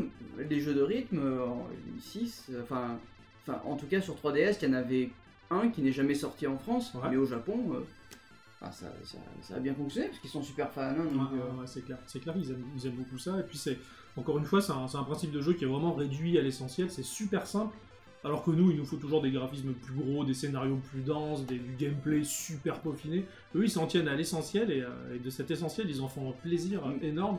Et euh, je trouve que c'est ce qui, enfin, c'est personnel, mais je trouve que c'est ce qui nous manque un peu en Occident. On est ré- réellement vrai. insatisfait. On est toujours trop insatisfait, on en veut toujours trop, beaucoup plus, et euh, on n'arrive même plus à se saisir de ce genre de petits plaisirs. Quoique en fait. maintenant, de plus en plus de personnes se tournent vers l'industrie de, de- des Le jeux jeu indé, ouais, ouais, Ouais, regarde le, le- ce qu'a fait Super Meat Boy. Hein. Ouais, ouais, c'est ce clair. jeu, il a été adapté. C'est un tout petit jeu et il a été adapté sur toutes que les du gameplay. et. Donc ça, ça a vraiment bien marché. Quoi. Ouais, heureusement qu'on revient un petit peu à ce, ce genre de choses qui peut faire réapprécier, on va dire, ce que font les Japonais, parce qu'en fait, ils font ça depuis toujours et ils n'ont jamais vraiment lâché. Quoi. Ah non. Du coup, c'est vrai que euh, ouais, ils, ont- développent énormément ce genre de jeux sur, sur mobile, et en fait, ce qui, ce qui fait aussi le truc, c'est qu'ils l'alimentent tout le temps à jour. Ils mettent toujours, toujours des mises à jour Ouais. sur ces jeux-là, de, déjà pour qu'ils restent en tête des, euh, des stores, que ce Ouais, soit c'est- Android ou, ou, euh, ou iOS. En fait, Ouais. plus ils mettent à jour et plus ça reste en tête et plus ça revient dans les listes, et donc euh, ça, ça leur permet ça, et du coup, ça ajoute du contenu permanent. Mais ça c'est bien joueurs. parce qu'ils ils lâchent pas leur jeu quoi. Enfin ils ils lâchent pas leur licence. ils lâchent pas du tout leur, leur licence et, euh, et en fait c'est ce qui permet aussi de rentabiliser le truc. Plus ils rajoutent des trucs qu'ils ont prévus sur des mois et des mois, voire des années à l'avance, et c'était déjà prêt depuis longtemps mais ils le rajoutent au compte-goutte et les gens se disent Ah, ils y travaillent vachement et du coup ça les fidélise euh, toujours. quoi. Et oui, oui. Et, euh, et majoritairement dans ce genre de jeu en fait euh, mobile, il y, a- il y a un principe de base en fait qui revient toujours, c'est ce qu'on appelle les, euh, le, le gacha. C'est un, principe de jeu que les Japonais adorent. C'est- très con, c'est un principe de, de loterie. C'est le genre Ah, de oui. truc que tu vois par exemple dans les grandes surfaces euh, à la sortie, tu vois, ou à l'entrée, ça dépend de quel côté tu te places. Tu mets ta pièce d'un euro, tu tires la, la manette Ah et t'as une connerie ouais. qui tombe en fait. Et ça, les Japonais, mais ils en sont Ah. complètement dingues. Un peu comme les gars, bah, les gars japonais. Oui, c'est ça, voilà, le, le pachinko, ce, Ouais, ce genre ouais, de truc. D'ailleurs, bah, c'est la chose que tu retrouves par exemple dans Mitomo, euh, t'as le lâche-mi en fait. Oui, ouais, bah oui, Voilà, c'est complètement tu lâches ça, ton mi. Alors j'ai entendu plein de gens, euh, et même plus que des gens, si je peux les considérer comme tels, des, des- des journalistes professionnels, qui disaient oui, euh, Nintendo c'est rigolo votre lâche-mi, mais vous devrez euh, créer des mini-jeux beaucoup plus intéressants, machin. Mais ce qu'ils oublient, c'est que pour le Japon, c'est tellement culturel ce genre de Bah jeu, ça, ouais, ouais, ça leur plaît tellement qu'ils ont, j'ai envie de leur dire à ces mecs, mais enfin arrêtez vos conneries quoi. Ils- Les Japonais déjà ils s'en battent les couilles de votre avis. Et en plus, c'est culturel, ça leur plaît, ils vont pas rajouter un truc différent. Enfin, ça. pour eux, le- ça fait vraiment. un- ça, ça crée quelque chose d'énorme dans le jeu. Et Lashmi, pour les Japonais, dans Mitomo, c'est la folie. Ils s'éclatent, ça les fait marrer. Comme une partie de Pachinko. Mais en plus, euh, enfin, je veux dire, c'est. Y a rien à payer quoi. C'est juste quotidiennement on reçoit clair. des tickets. un truc, tu, ouais, tu, tu, tu balances, tu fais tomber ton mi. Et, moi, c'est un petit plaisir, ce genre de. de- de- Moi, ça m'agace parce que j'arrive jamais à attraper ce que je veux donc du coup Ouais, je recommence. Ouais, ouais, c'est clair. Et, puis je me régale à voir rebondir le truc dans tous les sens. et- des- En plus, selon la voix qu'on lui donne, Il fait des sons pourris. Ah, c'est génial. J'adore quoi. Et ça, bah, ça, ce genre de. euh, le, le- le principe du gacha, en fait, ils l'ont complètement intégré donc, depuis toutes ces années-là dans, dans leurs jeux mobiles. Que ce soit des RPG pour gagner des nouveaux personnages, de nouveaux pouvoirs, de nouvelles Ouais. cartes. euh, C'est un, c'est un truc. Et donc, de ce fait, est arrivé sur le marché une entreprise, euh, une entreprise dont le siège est au Japon et dont les studios de développement sont en Corée, qui s'appelle Gungo, qui ont fait des jeux que je trouve pourris jusque-là, en fait et qui, euh, au hasard, en fait, ils ont sorti un jeu avec ce, ce principe du RPG, euh, du gacha et compagnie, qui s'appelle Monster, euh, Monster Hunter, connais. Qui s'appelle Puzzle and Dragon, en fait, que beaucoup d'entre vous sûrement doivent connaître, et euh, que beaucoup d'entre vous ne doivent pas connaître injustement, parce que parce qu'on en, en parle très très peu. Moi, avant que tu m'en parles, je ne connaissais pas. hein, donc, euh, et euh, alors du coup, bah, ce jeu-là, en fait, c'est un, succès monstrueux chez eux. En fait, Gungo, il a créé sans le savoir en fait un jeu qui est devenu un peu leader dans ce domaine. Il a montré la voie à d'autres jeux. Aujourd'hui, Ah. il y a d'autres qui essayent de, de le suivre. Et, et quand tu penses qu'en fait, il- ce que rapporte Puzzle and Dragon en Asie, c'est En en oui Asie. Non, j'essaie de faire une blague vaseuse, mais C'était- Pardon, excuse-moi, je t'ai coupé. Pas au premier podcast On va pas parler tout de suite des nazis, voyons euh, Oui, non, pardon. en- en- Là-bas, chez eux, en fait, le- les revenus de, de Puzzle and Dragon, en fait, c'est les revenus qui nous semblent ahurissants de Candy Crush multipliés par 10. Ah oui, c'est un truc de fou. Pour nous, Candy Crush, ça nous semble un peu la, la référence, le, le jeu de ouf malade. Non euh, Enfin, pas pour moi, hein, moi j'ai essayé et j'ai voulu essayer plein de fois, mais Candy Crush, j'arrive pas, l'univers graphique me fait vomir. Et, euh, et après, j'ai pas accroché plus que ça. Euh, Enfin, je- disons que. euh, ouais, il y aurait peut-être eu euh, des- un enjeu un peu plus. euh, euh, enfin, plus gros enjeu, tu vois. Ouais, ouais, ça aurait Euh, été. là, c'est- je- bah, je- en fait, je crois que j'y ai jamais joué parce que j'entends tellement parler, tu vois. ah, déjà, ça, ça saoule un peu. euh, comme euh, du même nom. Mais, mais du coup, non, je comprends. Enfin, moi, j'ai essayé. Et pareil, enfin, bon, moi qui suis habitué à jouer à du JRPG, ce genre de truc, j'aime bien avoir ne serait-ce que l'objectif de level up. Et là, si c'est juste pour faire du scoring, pour niquer son pote euh, qui est connecté en même temps sur Facebook, et, je trouve ça un peu con, euh, cette compétition. Euh, bon. Après, c'est personnel, hein, mais. euh, Non, mais que- c'est c'est un peu ça, ouais. Ouais, ouais. Du coup, ouais, moi, j'ai pas très. Bah, moi, moi, si, si, si j'aime bien, par exemple, tu vois, le, le- le principe, je vais en revenir, c'est peut-être di- différent le, le Ouais, tu vois. Dans, dans Mythomos, c'est que tu gagnes quelque chose. Tu gagnes quelque chose virtuellement. Ouais, ouais, un ouais. bonnet, un pantalon, quelque chose qui va, qui va faire changer ton C'est con, ça Mais fait très plaisir. Ça, Mais oui, c'est génial. C'est un petit plaisir de la vie. Tu dis euh, putain, j'ai réussi mon coup, il y a le truc qui J'ai mon tombé. bonnet, voilà. j'ai mon t-shirt Ouais. pourri. J'ai- gagné le jeu, quoi. ça, ça, ouais, bah, dans, dans Candy Crush, c'est vrai que ne serait-ce qu'il y aurait ça, à la limite, ça, Ouais, voilà. je sais pas, la possibilité de faire évoluer un peu ton avatar physiquement, enfin ça aurait été rigolo, mais même, même pas. Même Mais pas. là, du coup, ouais, c'est. c'est- Les, les puzzles qu'ils proposent me plaisent pas tant que ça, quoi. Du coup, euh, les Japonais ont meilleur goût, en fait, que, que, que nous, puisque Puzzle and Dragon. euh, J'en ai jamais mangé. Moi j'en ai bouffé pendant des, des- des années maintenant.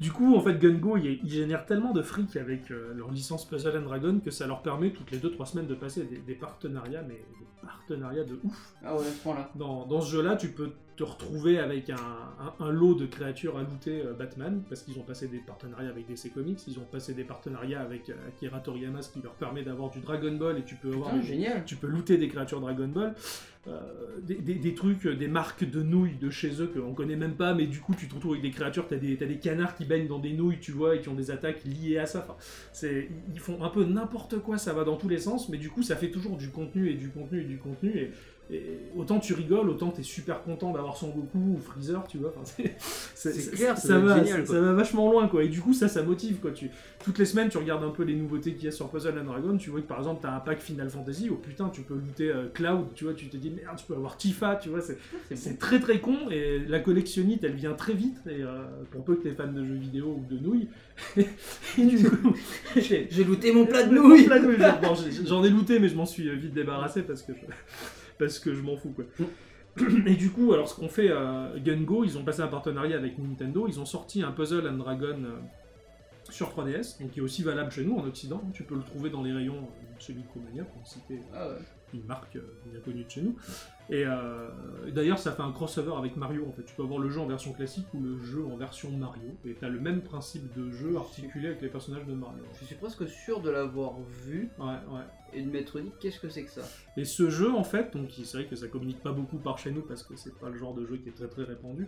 Mais concrètement, ils l'ont fait pour, euh, on va dire, racoler les gens et les faire venir sur mobile. En fait, c'est juste une, une forme de une- démo. Ouais, ouais. Ouais. C'est un- le jeu est complet, hein, ils ont fait tout un RPG euh, qui a pas grand chose à voir d'ailleurs avec euh, le Puzzle and Dragon sur mobile.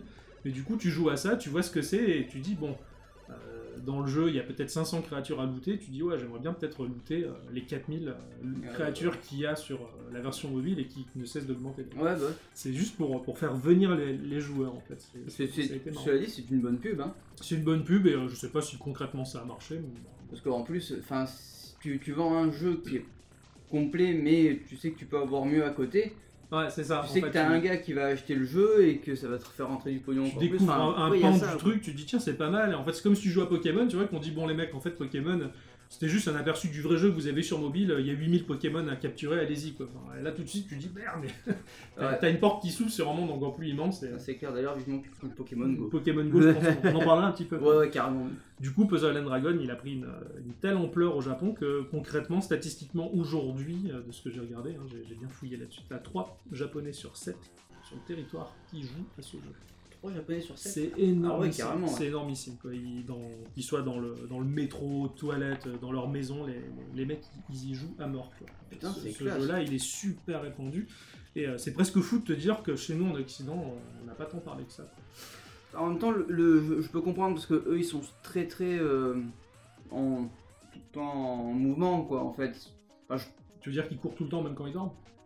Pourrait être rigolo à, Rigolo, imaginer, mais non mais enfin euh, de la culture que j'en ai, tu vois, je, je les vois, vachement dans le métro ou dans, le, dans les rues, etc. Ouais, tu ouais, oui, c'est clair. Ils sont très Donc, mobiles. euh, de toute façon, voilà. Internet les, les, les suit. C'est dans leur culture. et, euh, c'est bien pour ça que depuis les années 2000, d'ailleurs, tout s'est développé sur, sur mobile. quoi. Bah, ouais, ouais.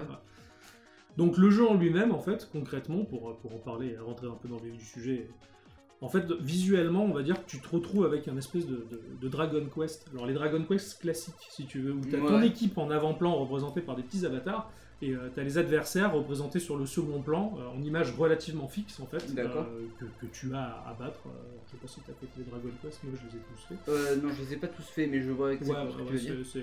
Du coup, moi, c'est un principe que, que je, trouvais, je trouvais assez sympa. Donc, tu te retrouves avec une équipe de 5 mobs. Donc, Ouais. euh, t'as, 5 créatures, on va dire. Enfin, j'appelle ça des mobs. Des, des créatures. Donc, euh, mobs, quoi.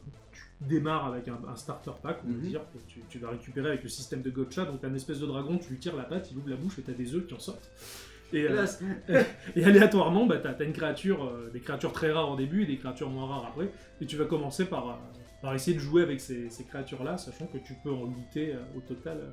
Euh, actuellement, on est entre 3000 et 4000 créatures. Et ça se loot en même temps que quand tu fais un combat. Alors ça, c'est le, le starter pack, tu le, tu le pécho d'abord. Oui, fait, ouais, et après, bien. tu vas pouvoir looter des Ouais, créatures. En et- fait, à chaque fois que tu vas bah, poutrer un mob, tu vas avoir d'autres. Pas forcément. Pas forcément. C'est à, alors tu, à chaque, chaque combat, tu vas avoir plusieurs, euh, on va dire, un, un donjon. Tu vas avoir dans le donjon de, de, de 3, 4, 5, voire 10 euh, euh, rounds en fait. Tu as des créatures nouvelles qui vont se présenter à toi.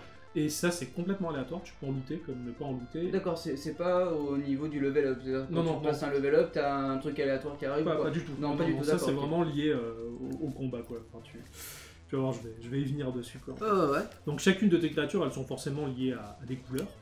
Donc euh, t'as la couleur jaune qui représente la lumière, t'as la couleur violette qui représente les ombres, qui euh, l'une comme l'autre sont à force équivalente et peuvent se, bien se niquer la gueule. T'as le rouge qui est le feu, t'as le vert qui est le, la, la- on va dire tout ce qui est euh, énergie naturelle et forêt, et t'as le bleu ce qui représente la flotte. D'accord. simplement. Après c'est juste une question de pierre feuille ciseaux spock lézard en fait. T'as euh, le forcément le l'eau est plus forte que le feu, le feu est plus fort que la nature, et donc la lumière est plus forte que, L'ombre. que l'ombre ou inversement selon la situation. Et chacune de ces créatures, elles sont forcément reliées à une de ces couleurs. En fait, t'as des créatures rouges, des- un peu comme les Pokémon. hein. D'accord, ouais, ouais. Et t'as des, des créatures euh, bicolores, tu vois. euh, que je- je- j'appelle Bigou, comme le faisait euh, le Quick, tu vois. Les sandwichs Bigou, ça donne très envie. Pour moi, c'est Malabar. Mais... Et, les créatures bicolores, bah, tu peux avoir des créatures bleu-rouge, tu peux avoir des créatures ombre et lumière, ou ombre et feu, et du coup ça, ça va complètement influencer le gameplay et D'accord. ta, ta manière de jouer. Donc effectivement tes créatures elles level up, donc tu rentres dans des donjons, tu fais ton combat, tu vas gagner de l'expérience plus tu réussis à niquer des créatures, Ouais. et, euh, et tu cherches à les faire level up jusqu'à atteindre leur level maximal.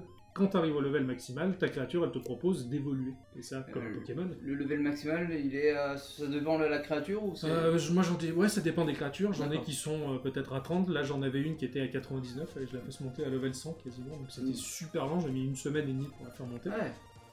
Mais c'est euh, c'est super passionnant parce que ça, ça grimpe quand même assez relativement vite on va dire. Et euh, donc tu fais évoluer ta créature, donc là t'as as, comme Pokémon, t'as un changement de visuel, t'as- t'as- par exemple t'as Sangoku il est normal tu vois avec son pyjama rouge et puis d'un coup tu le fais évoluer il est en Saiyan tu vois et, c'est- et le visuel est très très classe en plus parce que c'est dessiné par Toriyama. Excellent. euh, super, tu as trop hâte de faire évoluer ta créature ou son Goku ou qui que tu veux, qui que ce soit, en- en- sur le stade au-dessus. Et euh, au-delà de ça, en fait, t'as as aussi ce qu'on appelle, on va dire, l'éveil de tes créatures, c'est-à-dire que tu vas looter de manière aléatoire en fonction des events, Ouais. en fonction des donjons dans lesquels tu fais, ou simplement par générosité de l'équipe qui te l'envoie par mail, des créatures spéciales en fait que tu vas faire fusionner avec tes créatures à toi, qui vont débloquer ce qu'on appelle des, des skills d'éveil, c'est-à-dire des, des skills que tu pourras jamais avoir si tu ne fais pas fusionner ta créature avec Avec- cette créature cadeau. D'accord, ok. Donc ça, c'est des skills qui sont super utiles. quoi. Des fois, une créature, elle peut avoir jusqu'à 5-6 stades d'éveil, en fait. Putain. Donc t'es es obligé de, de te démerder, à économiser, à trouver d'une manière ou d'une autre. quoi. Tout ça pour en fait essayer d'obtenir une équipe avec une cohérence de, de couleurs, de, Mm. com- de combos, en fait.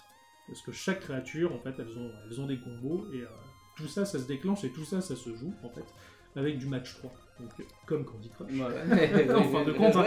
Donc le jeu c'est un match 3 avant tout. Donc euh, t'as un damier de 4 cases euh, de haut par 6 cases de large. D'accord. Des fois tu peux avoir selon les donjons des damiers beaucoup plus grands qui impliquent de plus grosses possibilités. Les ils sont vachement plus durs. Non, pas forcément, Pas parce forcément. que, alors, en fait, du coup, c'est c'est ça qui est rigolo, c'est que ce jeu-là, en fait, est le principal plaisir du jeu et ce qui, ce qui fait qu'il se différencie de tous les matchs 3 de la Terre jusqu'à maintenant, c'est que d'habitude, en fait, tu choisis toujours une sphère du damier que tu vas intervertir avec une autre pour déclencher un Ah ouais. combo, alors que là, pas du tout. Tu dois avoir l'équivalent de 3 voire 4 secondes, tu prends ta sphère et tu la fais se déplacer d'un seul coup sur tout le damier. Donc, euh, en inversant les positions, c'est-à-dire tu prends ta sphère et euh, sur ta gauche, tu as une sphère verte, toi Ouais. tu as ta sphère bleue que tu as sous ton doigt, tu la fais glisser à la place de la verte, la verte va prendre la place de la bleue, Mhm. et ainsi de suite, en fait. D'accord, ok.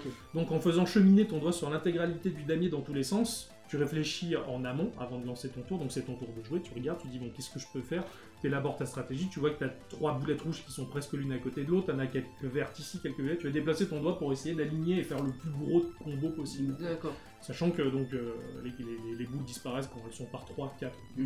d'ailleurs. Et euh, ça implique que le damier ça descend au fur et à mesure et tu peux enchaîner des combos aléatoires. Ouais, c'est que, bien, bien plus fun qu'un Tetris ou. un oui, oui, c'est clair. T'as vachement de liberté, quoi, du coup, quoi. Et donc, de ce fait, bah, tu fais claquer trois boules rouges, et si dans les boules rouges correspondent à une créature que tu as qui est rouge, effectivement, ça compte comme un multiplicateur de dégâts. Et euh, donc, tu déclenches l'attaque rouge parce que tu as fait claquer trois boulettes rouges. Il suffit que, par exemple, tu as trois boulettes vertes qui éclatent au hasard à côté parce que le damier il est tombé d'une certaine manière, ça compte comme un multiplicateur et plus tu fais de combos et plus la créature dont tu as déclenché l'attaque il va être gros. D'accord, ok, ouais. Admettons, tu fais claquer trois boulettes rouges et s'ensuit un combo euh, de 4 de quatre fois 3 boulettes Mm. ou plus. T'as un multiplicateur qui augmente, qui augmente, qui augmente, et qui quitte à faire péter les dégâts maximum de, de tes créatures. J- J'imagine que ouais, les, les- les attaques après elles sont plus- il y a de combos, plus c'est puissant. Oui, oui, plus le euh, multiplicateur il monte, et plus, euh, et plus le, en fonction de l'attaque de ta créature, en fonction du level dans laquelle elle est, l'attaque est forte. D'accord, tout, est, ok, tout, est, ouais. tout est correspondant comme un, comme un RPG. Quoi. Donc voilà, et parmi le damier, tu as des cœurs qui sont la vie. Oui, bah, ça- et qui marche avec le multiplicateur. T'as presque plus de vie, tu, tu te retrouves par exemple à 2 PV, euh, tu fais claquer 3 cœurs avec du rouge derrière, ça s'enchaîne, ça s'enchaîne, et le multiplicateur va faire grimper d'autant plus la vie tu peux te retrouver full vie d'un seul coup parce que t'as bien géré tes combos. Quoi. Ah, c'est génial. Tout, ce- tout, tout est stratégique en fait. Ah, ouais, c'est- assez passionnant, euh, ça devient vite euh, rigolo. Quoi. Donc, euh, donc voilà les multiplicateurs qui sont liés avec les couleurs, les couleurs qui sont liées avec les créatures que tu as choisies parmi les 4000, et en plus, t'as- tu as donc tes, tes 5 créatures, et tu choisis, tu as forcément des, des- des amis, tu vas avoir des amis dans ce jeu-là, alors au début ils sont proposés aléatoirement, mais après tu les mets dans ta liste d'amis. Ouais. Et euh, parmi tes créatures, tu as une créature qui est un leader. Donc tu as des créatures qui ont des skills euh, qui vont se déclencher au fur et à mesure que tu vas déclencher manuellement. Des skills normaux, on va dire, et tu as des skills leaders, c'est-à-dire que tu peux placer une de tes créatures en leader, et il y a un skill en particulier que tu pourras activer. Donc tu vas choisir ta créature en fonction du, du- du skill skill, leader ouais. le plus intéressant, qui va s'imbriquer dans la synergie de ton équipe, et éventuellement créer des combos complètement dingues. Ah ouais, d'accord, en fait, c'est- vachement bien. euh, C'est super bien, c'est très, alors c'est très complexe. hein. Tu sais que c'est difficile de s'y lancer comme ça du jour au lendemain. Moi, je suis allé étudier des forums, mais, euh, mais ça vient assez vite quand même en fait. Quoi. Et donc, tu choisis en plus de tes 5 mobs une- le leader d'un de tes alliés. D'accord. Donc, ça fait une créature supplémentaire euh, qui va venir t'aider. Euh. Tu choisis dans ta liste d'amis en fonction de la situation ou quoi. Tu te dis bon, j'aurais peut-être besoin de lui. Tu le prends et Elle vient et t'aider elle gratos. vient t'aider, euh, ouais, gratos, Ah, ouais, c'est ça.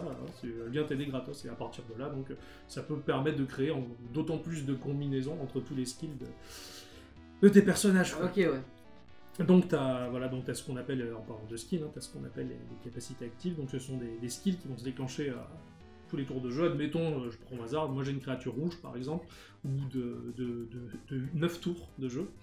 De 9 tours de jeu, son skill euh, s'active, donc je peux cliquer dessus, en fait, l'activer, et ça va générer par exemple une ligne complète, donc euh, de 6 de large, de sphères de feu, qui vont être parfaitement alignées. Donc au tour suivant, je sais qu'au moins tu as une ligne entière de feu.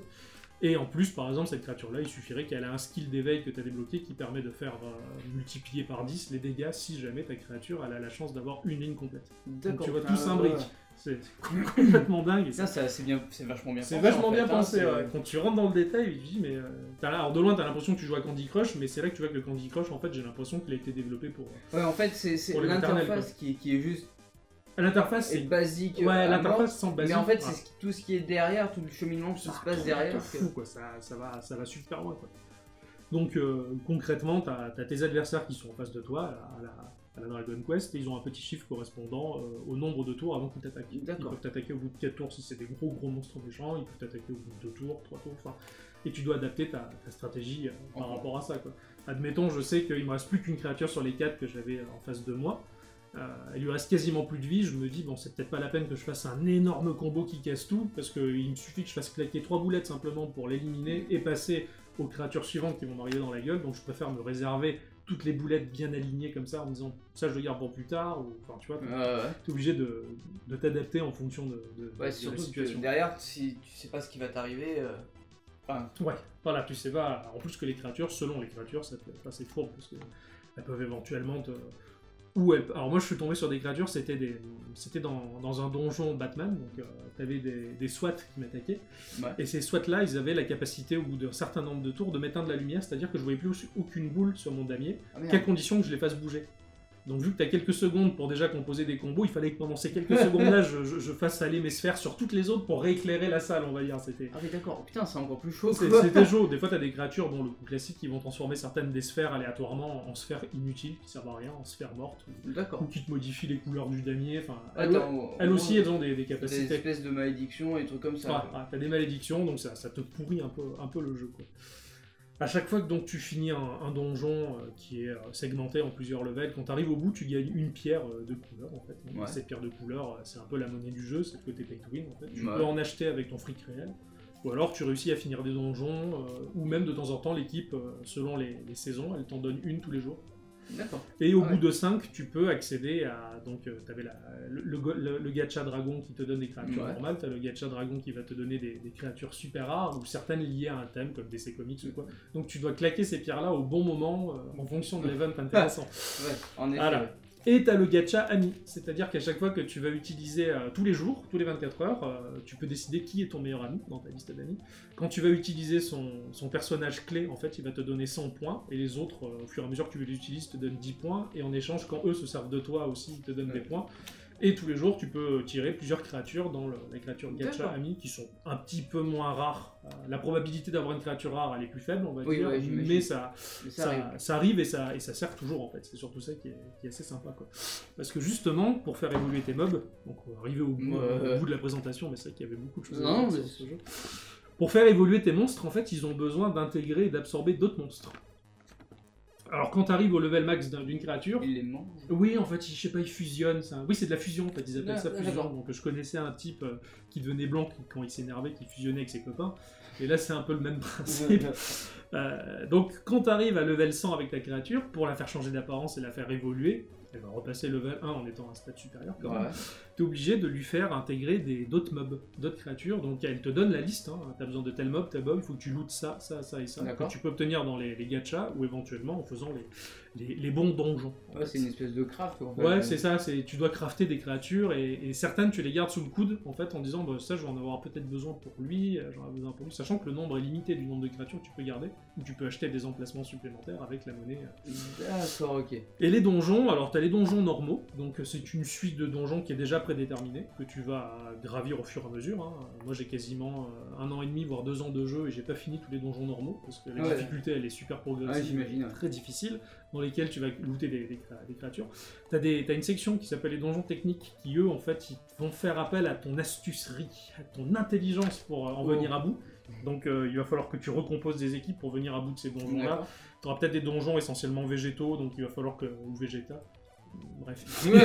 Il va falloir que tu, que tu fasses une équipe composée essentiellement de créatures rouges qui brûlent tout, peut-être. Enfin bon, je, je te donne des, des exemples comme ça. Oui, oui, t'as- c'est. T'as les donjons spéciaux qui, eux, ils tournent régulièrement. Donc, euh, ils sont à thème. Par exemple, euh, tu peux avoir euh, un, donjon DC Comics, tu peux avoir un donjon euh, spécial nouille, tu peux avoir un donjon, euh, je sais pas, euh, vraiment spéciaux, dans lesquels t'as des créatures un peu plus rares à looter. Ils sont très difficiles à avoir. Et ils tournent régulièrement. hein. Peut-être que t'en as qui vont réapparaître, euh, on va dire, deux, trois fois dans la même année. Donc, euh, il faut vraiment les guetter, savoir ce que tu veux quand tu veux et venir au, au bon moment. Putain, génial. quoi. Et en plus, t'as le donjon du jour de la semaine. Donc, le donjon du lundi, du mardi, mercredi. En vrai, en gros, tu t'ennuies jamais, quoi. Tu t'ennuies jamais. Et, et tu sais que par exemple, bah, moi ça m'arrive. Là par exemple, là j'ai une créature qui va bientôt évoluer et j'ai besoin d'une créature qu'on loot exclusivement dans le donjon du mardi. Donc moi j'attends ce mardi. Et t'as les donjons multijoueurs, donc c'est euh, du multi, mais du multi euh, local, hein, comme le font les japonais. Ouais. C'est-à-dire on se réunit dans le salon, euh, chacun avec son téléphone, et on s'entraide à, massacrer des créatures qui demandent du monde pour les avoir. Ouais, d'accord. Comme, ouais. comme un, mé- un MMORPG. Donc forcément, comme tous les types de jeux, on peut pas jouer quand on veut. hein. Ouais, bah, Chaque fois que tu ouais. as un donjon, le donjon il a un coût qui impacte une barre que tu as en haut. Euh, Admettons, j'ai 60 points dans cette barre et le donjon va m'en coûter 50, donc il me restera 10 Mm. points. Je pourrais faire un donjon à 10 points et toutes les 2-3 minutes tu gagnes quelques points. Ouais. Donc dans la journée, bah, tu peux pas faire autant de fois que tu veux le donjon et quand tu veux looter une créature super rare et qui Ouais, est disponible que dans ce donjon de ce jour-là, bah, Ouais, t'es blasé faut s'accrocher, c'est clair. Quoi. Mais pour t'aider quand même, il y a ce qu'on appelle la database, donc c'est le site officiel de, de, de Gungo qu'il a mis en place, Ouais. donc le, le site officiel qui, qui va te looter, qui va te looter, qui va te donner en fait tous les events, tout- toutes les ouais. semaines, tous les jours, tous les machins, tout ça, qui te fait la liste de tous les donjons et des mobs à looter, donc ça te quand même ça te mâche un peu le boulot. Ouais, ouais, carrément. Et euh, donc c'est ce qui te permet en fait, tu as besoin de, de ce qu'on appelle le matériel Evo, tu as besoin des créatures looter pour faire évoluer, Ouais. bah, tu vas voir euh, tu vas voir telle créature, où est-ce que je peux la trouver, dans quel donjon, dans quel jour, dans quel machin, donc c'est là que tu t'orientes, moi je m'oriente beaucoup avec ce, ce truc là en fait. quoi. Ouais, c'est un peu comme quand tu joues à n'importe quel MMO. Enfin, Tu vas chercher la, Sur- tu vas sur, sur- Judge Hype pour voilà, chercher la solution, bah là c'est le Judge Hype japonais de Puzzle Dragon quoi. et le site est en anglais ou en français? Euh, le site est en anglais, le jeu est passé en français, alors sur iOS parce que les japonais sont beaucoup plus en euh. Apple que Ah oui, bah oui, forcément. qu'Android, Bah, les Coréens sont plus Android, euh, sont plus Samsung donc du Ça s'est vu sur quoi? Bah sur euh, avec euh, merde. Ah, j'en oublie mes mots. Euh, le jeu de cartes de Blizzard. Hearthstone. Hearthstone, ouais, Ouais. ouais, ouais, ouais, ouais, ouais. Ça s'est vu avec ça. Bon, en même temps, c'est plus simple de de, de de faire le jeu sur un sur une plateforme où tu sais que tous les téléphones sont pareils. C'est en ça, fait, oui, que- oui, c'est clair. voilà. Il, y a, il y a plus d'uniformité chez Apple, on va dire, Voilà. qu'ailleurs, donc ça, ça facilite un peu le travail. Quoi. Et les Japonais, ils, ont, ils, sont, ils sont moins coréens, ils sont plus japonais. ouais, ouais, bah oui. Et chez- bon, ils ont adopté un peu plus euh, la pomme, on va dire, que, que le reste. Donc du coup, c'est vrai qu'ils ont un peu... euh, le jeu va un peu plus vite et a été traduit un peu plus dans un Mm. peu plus de langues, mais bon, ça, ça viendra, quoi, du coup. Donc le site en lui-même, la database, elle est, cela dit, en anglais, est très compréhensible. c'est bien. Alors le truc fait peur parce qu'il il regroupe bah, les, les- actuellement les 4000 créatures, enfin entre 3000 et 4000 Ouais. créatures qu'il y a, ça augmente sans cesse. Et quand tu vas sur une des créatures, t'as une chier de statistiques liées à ta créature. hein, ça- Alors t'as des courbes, t'as des courbes euh, qui vont te, en fonction de ce que tu choisis. Si tu choisis l'attaque, euh, le nombre de points de vie. Ah oui, ouais. euh, qui sont liés au nombre de tours de jeu, ce que ça peut donner, tout ça. Tu as des récapitulatifs assez, assez précis. Tu as un graphique, t'as- enfin, tu as un diagramme en fait qui va te montrer sur chaque créature, on va dire, euh, l'orientation de sa puissance en fonction de tel, quel type de skill ou quel type de skill utiliser. Enfin, c'est assez. tu as l'impression d'être sur Ouais, un site de baseball, tu vois, où t'as Ah. les statistiques de tous les joueurs, le, le poids moyen de leur excrément, tu vois, Merde. la taille qu'ils font, le tour de taille, le tour de poitrine. Enfin, bon. Ah, Et t'as as aussi la localisation du mob pour savoir où est-ce que tu dois le looter. euh, Ah, ça c'est bien ça par contre. Et on- intégré dans le jeu, c'est Ouais, non, c'est intégré dans, dans la data. Ah, dans la. T'es obligé de la chercher, quoi. Ah, d'accord. Voilà, t'es obligé de chercher l'information à côté, quoi. Et en plus, t'as la, la partie communautaire. Sous chaque carte de créature, t'as des commentaires. Les gens peuvent commenter, dire moi je l'aime bien pour ci, pour ça. Il a conseil, il a des conseils.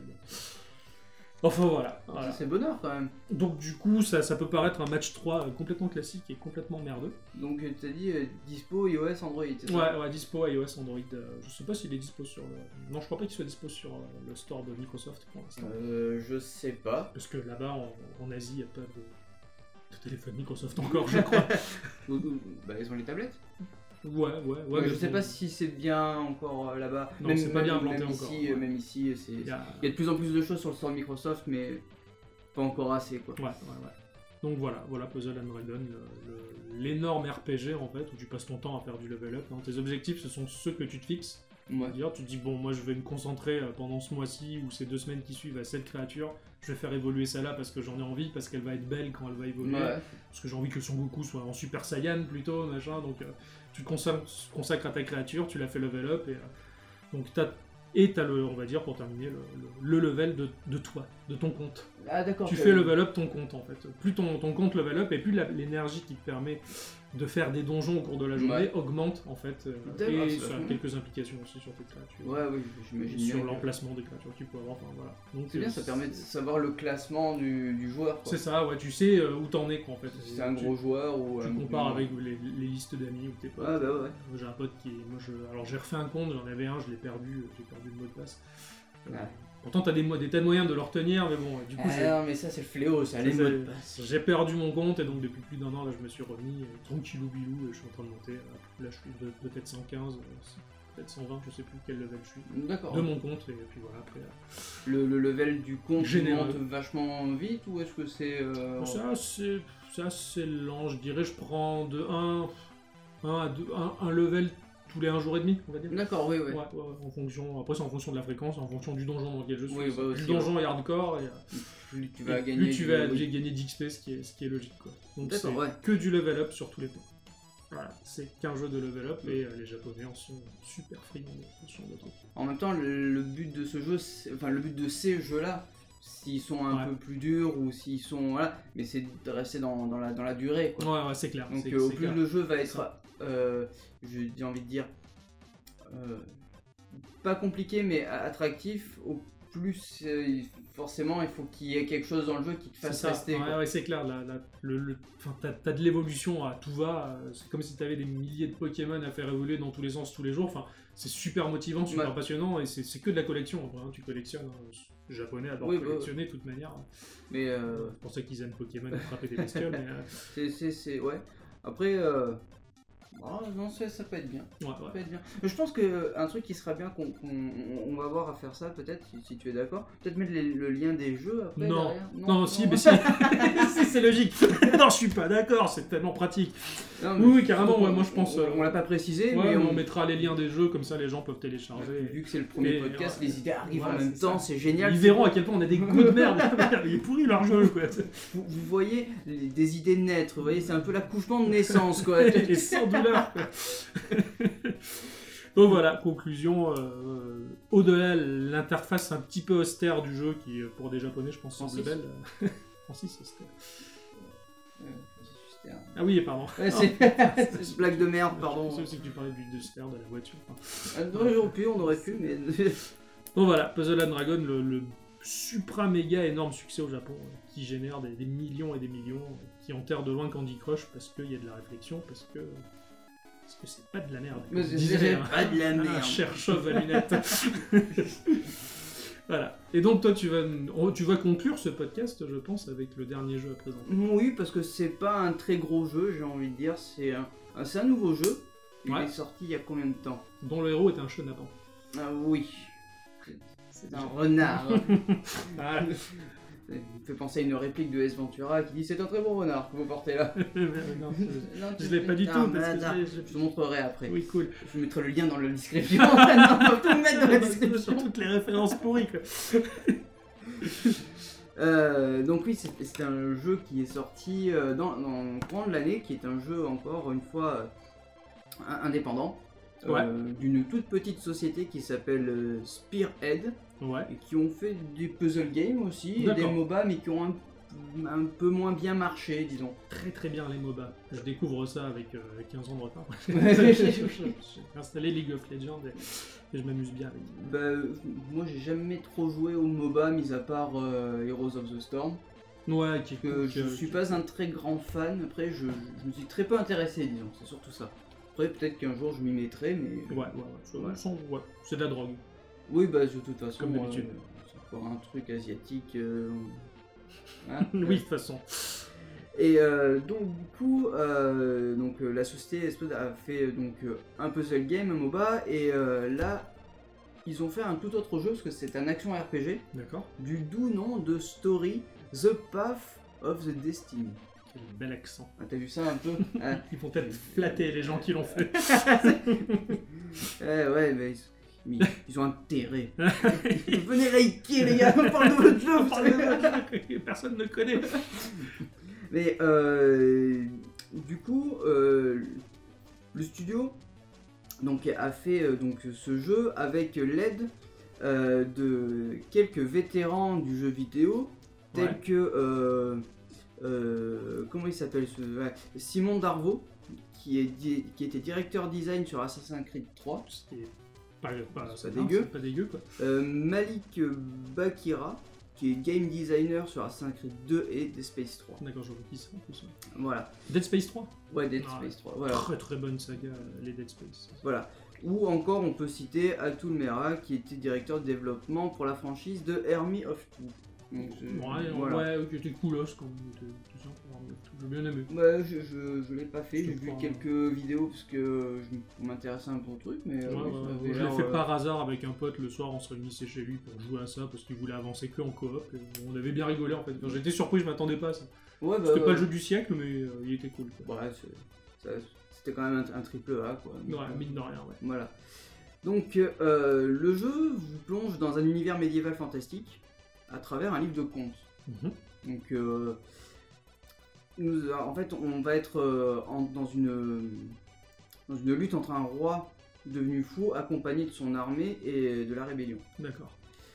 Euh, dans, dans le combat inégal, en gros, en défaveur des, des résistants, on va incarner Reynardo, qui est un renard. Mhm. Pas Renato de la cage. Non, pas- c'est pas le même, hein, non, non, c'est pas le même.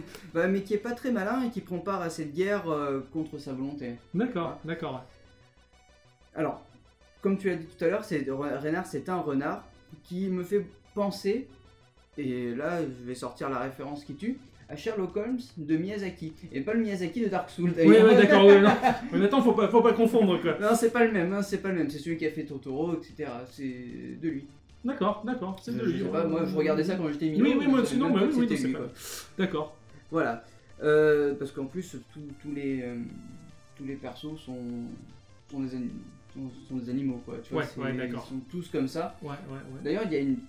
Je pense que c'est une référence aux Fables de La Fontaine parce que donc on, joue Reynardo, Ouais, qui est un renard. Du visuel que j'ai vu, euh, Voilà. déjà ça inspire un peu les fables de la fontaine. mais c'est surtout que tous les ennemis, en fait, sont des corbeaux. Ouais, en plus. Donc euh, Oui, à mon avis, c'est une franche euh, référence. Voilà. Donc, nous avons droit à un narrateur super, super, super présent. C'est-à-dire que tout le jeu est narré, c'est-à-dire que le n'importe quoi, le sentiment du, du personnage principal ou euh, des tout, tout, tout est narré. Très chouette ça. Voilà. Ouais, Donc on est vraiment immergé dans le dans, dans- dans le jeu et en plus le- la, la chose sympa c'est que l'on peut choisir la voix, enfin la, la voix, pas la voix du narrateur mais la voix que l'on va prendre dans le jeu. Ah. Il y a plusieurs. euh, C'est un jeu à choix. D'accord. Voilà. Ah, ok, ouais, ouais, ouais, il y a des choix à, à la Mass Effect ou C'est ça. Le seul truc c'est que là le, ça va vraiment être ça, ça va vraiment changer le jeu. D'accord. Ah oui, carrément. C'est. Ça, ça impacte vraiment les choix que tu vas prendre, ça va vraiment impacter dans le jeu. Ok, d'accord. T'as plusieurs possibilités, plusieurs fins, j'imagine. aussi, Oui, voilà, liées à oui. ça, ouais. Euh, bah, pour les fins, il y en a 24 à débloquer en tout. quoi. Ouf, quand même, ouais, d'accord. Voilà. Enfin, on n'est pas du tout euh, à la conclusion de Mass Effect où Non, quoi non, que non. tu fasses, euh, il se passe finalement à peu a- près a- la même chose et c'était. euh, Il y a 24 histoires Même si différentes. c'était quoi, bien, c'était très euh, triste. Waouh, c'est chouette quand même quoi. Ouais, ouais, carrément. J'aime bien le côté, euh, le côté euh, narration des, des pensées même du, du personnage, parce que moi c'est un truc que j'adore faire, j'adore me créer des jeux dans les jeux. Et euh, quand je joue, en fait, je, je- je pense à la place du bonhomme, et, Ben, je- voilà. et, et là, en fait, finalement, on te guide dans l'histoire au travers la, la pensée déjà écrite, en fait, Ben, tu t'inventes rien et tu fais pas fausse route en un sens. je, sais pas si tu as déjà joué à ce jeu The Stanley Parable. J'ai fait l'erreur de ne jamais jouer, alors est très, Il très est génial. Il, il est, vraiment bon, énorme. Et, mais je crois que c'est un jeu qui m'a fait le plus rire au monde. En plus, ah, il y a de l'humour. Ouais, d'accord. Parce qu'en fait, c'est tu, tu, tu comprends la mec qui est censé appuyer sur un bouton et t'as une voix qui te dit quoi faire. Ouais, Mais toi, soit t'es sympa avec lui, tu l'écoutes, donc t'as une fin, voilà. Mais sinon, tu peux faire ce que tu veux. C'est-à-dire qu'à un moment donné, il va Ouais. dire va tout droit, puis non, tu, tu pars à gauche, et, et- et puis euh, le mec il dit bon, bah c'est pas grave. Alors prends la, la porte à droite, toi tu prends la porte de gauche, il te remet en arrière, prends la porte de Ah, droite, tu prends la porte de gauche, et il fait ah ouais, tu veux faire ce que tu veux. Mais moi aussi je vais faire ce que je veux, et je vais te mettre dans un autre jeu, tu vois. Et là, pouf, tu pop, t'es dans Minecraft. Non, c'est génial, je te jure, c'est génial. Ah, je, moi, tu- tu- tu- du coup, tu me convaincs. Il jouait aussi à celui-là. Je regarde un peu les images, là, vite fait, ouais, il est- ça, ça a l'air marrant. Et il y a pas mal de, de- de schémas des- du choix des possibles Ben, de ce jeu, apparemment. il y, en a énormément, franchement. il y en ça a l'air un peu énorme. ouais. Tiens, c'est un, bon. J'ai pas débloqué toutes les fins, mais euh, il y, en a- il y en a vraiment beaucoup qui sont, qui, qui sont vraiment bien, quoi. Ouais, d'accord. Et euh, voilà. Bon, je vais parler un petit peu du, du gameplay, gameplay, de, de ce jeu. Bon, bah, c'est un action RPG, tout ce qu'il y a de plus banal. Hein. On, Vue de- on- dessus. Ouais, de dessus. Ouais. Et bon, bah, mis à part euh, bah, poutrer euh, du mob en bourrinant son bouton et À la Diablo, là, enfin Diablo. la Diablo. Ouais, bah sauf que tu as pas plusieurs sorts différents quoi. hein. Tu as une épée et le... tu vas tabasser les mecs avec ton épée quoi. Bon, tu peux te servir des compétences du, du personnage. Ouais. Genre, euh, il a, un- on peut débloquer par exemple un grappin et euh, ag- agripper le mob, le faire venir vers soi, le ouais, tabasser. Mais le truc assez intéressant que je trouve, c'est que le, le combat est très très dynamique. Tu vois, c'est pas comme euh, dans un, disons, euh, dans, dans un Zelda Game Boy par exemple, ou dans un Zelda tout court, tu vois, Mhm. tu tabasses du, du, du mob, tu peux les esquiver avec un bouclier par exemple. D'accord. Mais euh, là, par exemple, as, vu que t'as pas de bouclier, tu vas faire des combos en arrêtant les, les, les mobs qui vont t'attaquer avec ton épée. Ouais, d'accord. Tu pars les coups avec ton épée. C'est ouais, ça, tu pars voilà. tes coups à l'attaque, quoi. Enfin, c'est- c'est- Tu attaques pour parer, quoi. Voilà. Et en plus, ça va te donner encore de l'élan parce que tu vas pouvoir recomboter derrière. Ouais, et d'accord. Ça peut faire mal, quoi. Ça me fait, enfin, tel que tu me le décris, ça me fait penser un peu au, au dernier Batman euh, qui, qui sont sortis. euh, Ouais, c'est un peu ça. je- tu, tu, tu as plein de mecs autour de toi, tu commences à en taper un, il y en a un qui arrive, tu l'enchaînes et en fait ça fait partie du combo et tu le continues. c'est ça. Ouais, c'est super sympa et ça c'est très jouissif je trouve comme système de combat. C'est très bien, surtout quand tu, loupes un combo euh, simple, ça te met la rage, donc Ouais, tu ouais. repars et tout, mais c'est vachement bien quoi. C'est assez bien pensé. La, les- la seule chose que je peux un petit peu. euh, Enfin, je trouve ça un peu, un peu moche, c'est qu'il n'y ait pas d'équipement. D'accord, il n'y a, fait- pas- un inventaire Il n'y a pas d'inventaire Ah, en fait. d'accord. Tu, tu peux craft des, des- des épées qui vont te servir, à, par exemple, tu as l'épée de feu, l'épée de glace, l'épée, etc. Qui vont pouvoir aussi donc, Ouais. euh, bah, faire un peu plus de dégâts et ouvrir des portes, qui D'accord. vont ouais. débloquer des voies, etc. Côté euh, un petit peu Metroid-like aussi. Ouais, voilà. Mais euh, voilà, t'as pas d'équipement. D'accord. T'as pas de casque, t'as pas de. Ouais, mais ça casse un peu la routine. Oui, ça casse la routine, mais. Ça doit peut-être un peu frustré au début quand tu cherches. là. Euh, bah, ça m'a pas frustré, mais j'étais un peu déçu. Voilà, Ouais, C'est- d'accord, c'était pas d'accord. jusqu'à la Ouais, frustration, ouais, hein, tu vois. C'est vraiment, je me suis dit, bah, c'est dommage, mais bon. Après, voilà, il y a, il y a l'arbre de compétences qui fait que on va pouvoir débloquer des choses. Ça, Ouais, ça, ça, c'est cool ça. quelque part, ça remplace. D'accord, des- donc ce sont des mouvements de combos différents. Voilà, c'est Ouais. ça. Ou euh, par exemple, bah, par exemple, tout à l'heure, je parlais du grappin, on l'a pas de suite. D'accord, C'est au bout de quelques, bon, on l'a pas de suite, mais au bout de quelques minutes de, de jeu, dans le tuto, on te dit voilà, bah, tu fais ça et tu le récupères. c'est Nathan Drake qui arrive et qui dit tiens, j'en ai plus besoin. Ouais, ma, c'est ma saga est finie. Ça. et, et, et du coup, bah, tu, tu vas avoir d'autres capacités au fur et à mesure. ah, d'accord, à jeu. débloquer. ouais. Voilà. Bon. Après, voilà, c'est pas un très gros jeu. Hein, c'est pas un jeu qui va durer très longtemps dans le temps, mais il a la capacité aussi d'avoir pas mal de, de chemins à prendre différents. Donc, ils ont comblé ça par ça, je pense. Ouais, d'accord, ouais, ouais, ça se. Après, sans être trop répétitif, euh, bon.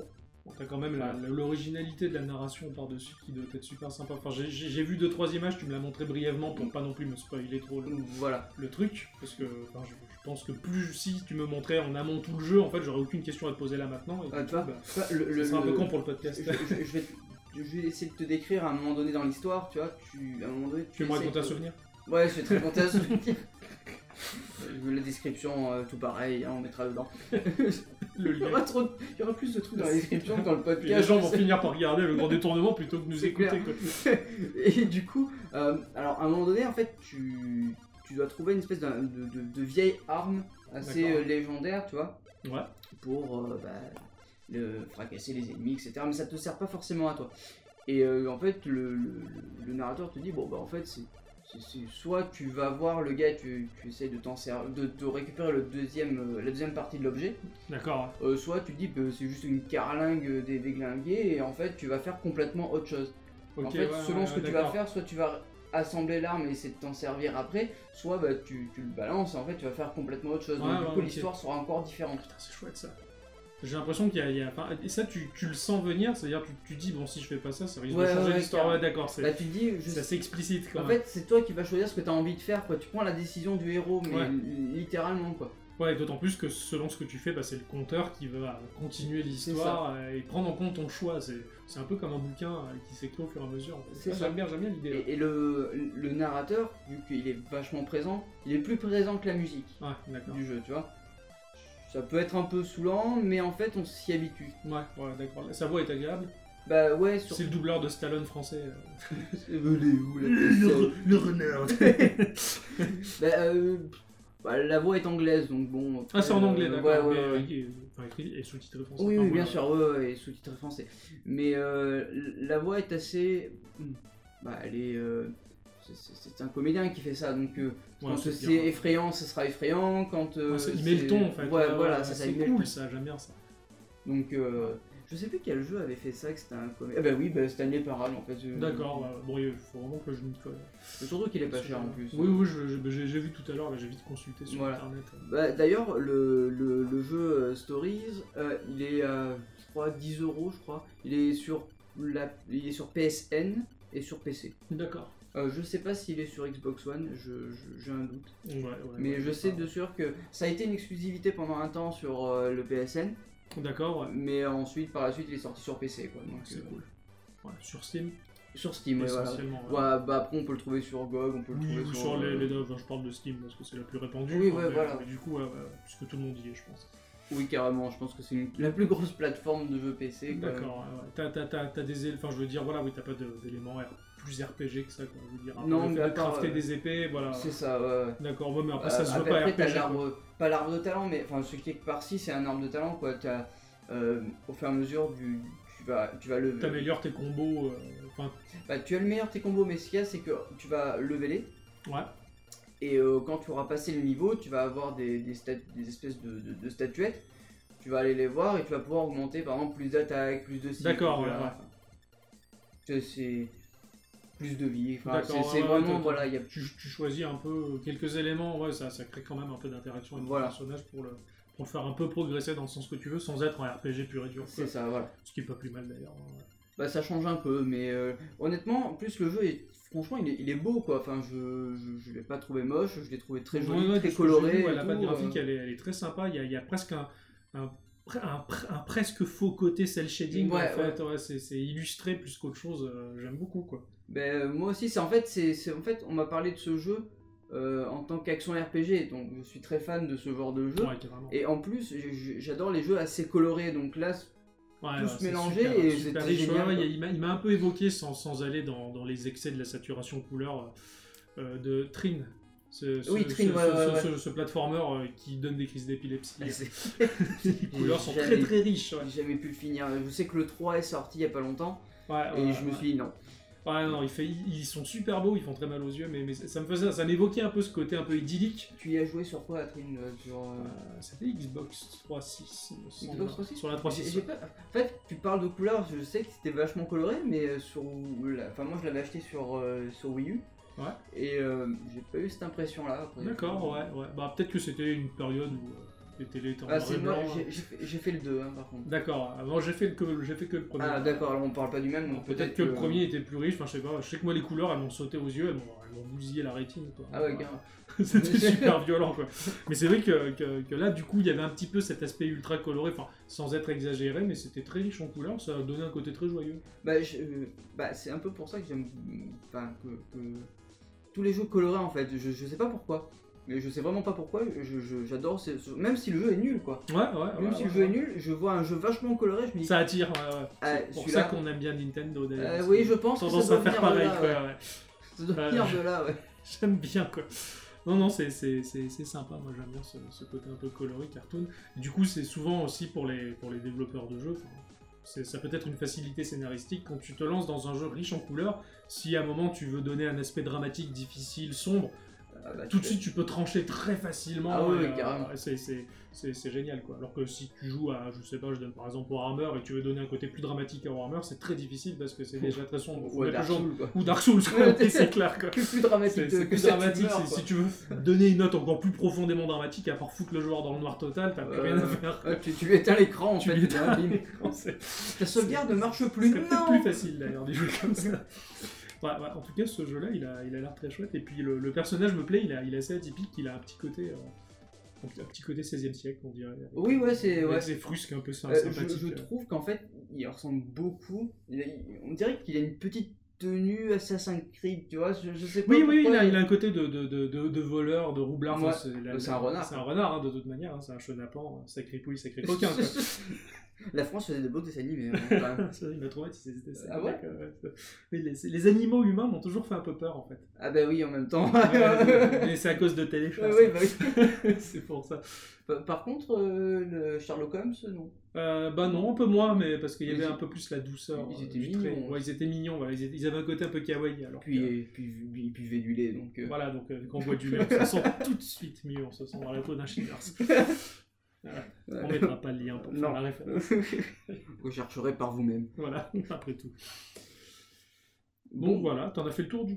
Oui, ouais, ouais. Ouais, ouais. ouais, ouais, ça a l'air, euh, bah, en tout cas, moi, ça, ça, ça me tente bien si j'avais un, un PC qui tourne, mais heureusement, j'ai une PlayStation Bah, qui marche bien.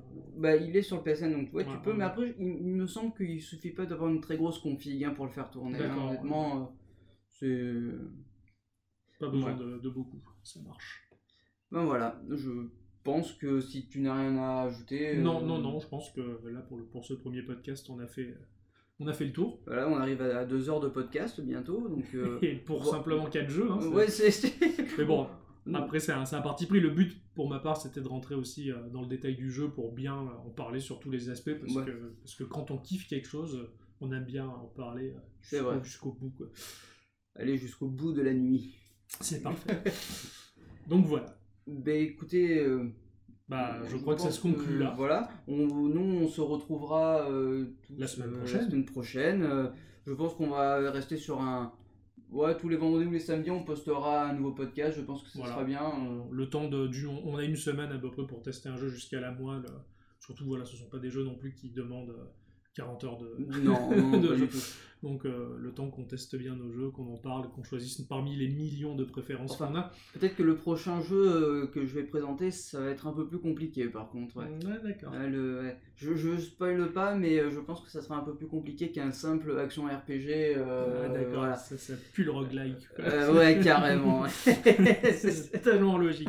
je, je- pareil, mais je pense que le roguelike va souvent revenir parce que c'est un peu le, le- la matière première du, du jeu indé. Ouais, hein, ouais, souvent. carrément. Ouais, ouais. Franchement, ce, ce- ce type de jeu, je dis que j'en ai beaucoup que j'adore, mais en fait, euh, en fait, non, le, le, le, le- roguelike, c'est vraiment quelque chose de vachement. Voilà, bien. le mécanisme du RPG, c'est c'est la vie. Ouais, carrément. C'est la vie, puisque nos vies sont des RPG. Ouais, et un jour, euh, on se virtualisera dans le Japon. Mais euh, enfin, pour prolonger un petit peu la conclusion, sachez, sachez qu'il existe des, des super applications qui sont des to-do list. Donc euh, tu détermines euh, dans ta liste en fonction du jour euh, des tâches que tu as à faire dans ton quotidien comme ton travail. Ouais. Et tu as un petit avatar pixelisé. Et chaque tâche que tu fais, c'est comme si tu battais un mob et tu gagnes de l'XP et ton personnage gagne de l'expérience au fur et à mesure des listes que tu, que tu crées et tu crées, bah, je crois que c'est RPG Life, un truc du genre. Enfin, il en existe plusieurs de ce genre-là et tu peux faire de ta vie un RPG. Quoi. Ouais, c'est c'est ce que je faisais déjà au boulot sur mon tableau blanc. Enfin, en fonction des tâches que j'avais à accomplir, j'attribuais une difficulté de l'XP à gagner. Si je résolvais le souci, bah, je gagnais de l'XP. Et ça existe en application. Tu peux faire de ta vie un RPG. Ça existe. Je mettrai peut-être le lien. Euh, carrément, Non, je, pense que, je pense que je suivrai l'initiative Ouais, au boulot aussi. ça, ça motive vachement. Bon, quand t'es chômeur, un peu moins. Enfin, peut-être pour faire la vaisselle, mais. euh, Ouais, ouais, enfin, le boulot, tu sais ce que c'est. Hein. Oui, oui, Il n'y a pas grand chose à faire. Enfin, là, là où on était, ouais, c'est vrai. que- Donc voilà, bah, je pense qu'on se retrouve, je pense, je suis persuadé même qu'on se retrouve la semaine prochaine Ouais, avec un gain d'XP en professionnalisme pour fournir un podcast toujours euh, ça sera du journalisme total. total, euh, c'est clair. Non, non, mais on va, on va y arriver. Et la prochaine, l'année, allez, la semaine prochaine, je viens avec une fausse barbe. Et on ira couvrir le 3 à nos. Ouais, quoi. voilà. Ça va être super. bon, bah sur ce, bah écoutez, moi je pense que euh, on va se dire euh, à la semaine prochaine. Et puis euh, amusez-vous bien. amusez-vous bien, testez les jeux et puis euh, laissez euh, un petit commentaire sur le site. c'est toujours plaisant. Voilà, même s'ils sont des fois un peu méchants, c'est pas grave, on Ah non. vous aime quand même. Au contraire, on, on vous fera des bisous virtuels. ça, ça marche. Salut Allez, ciao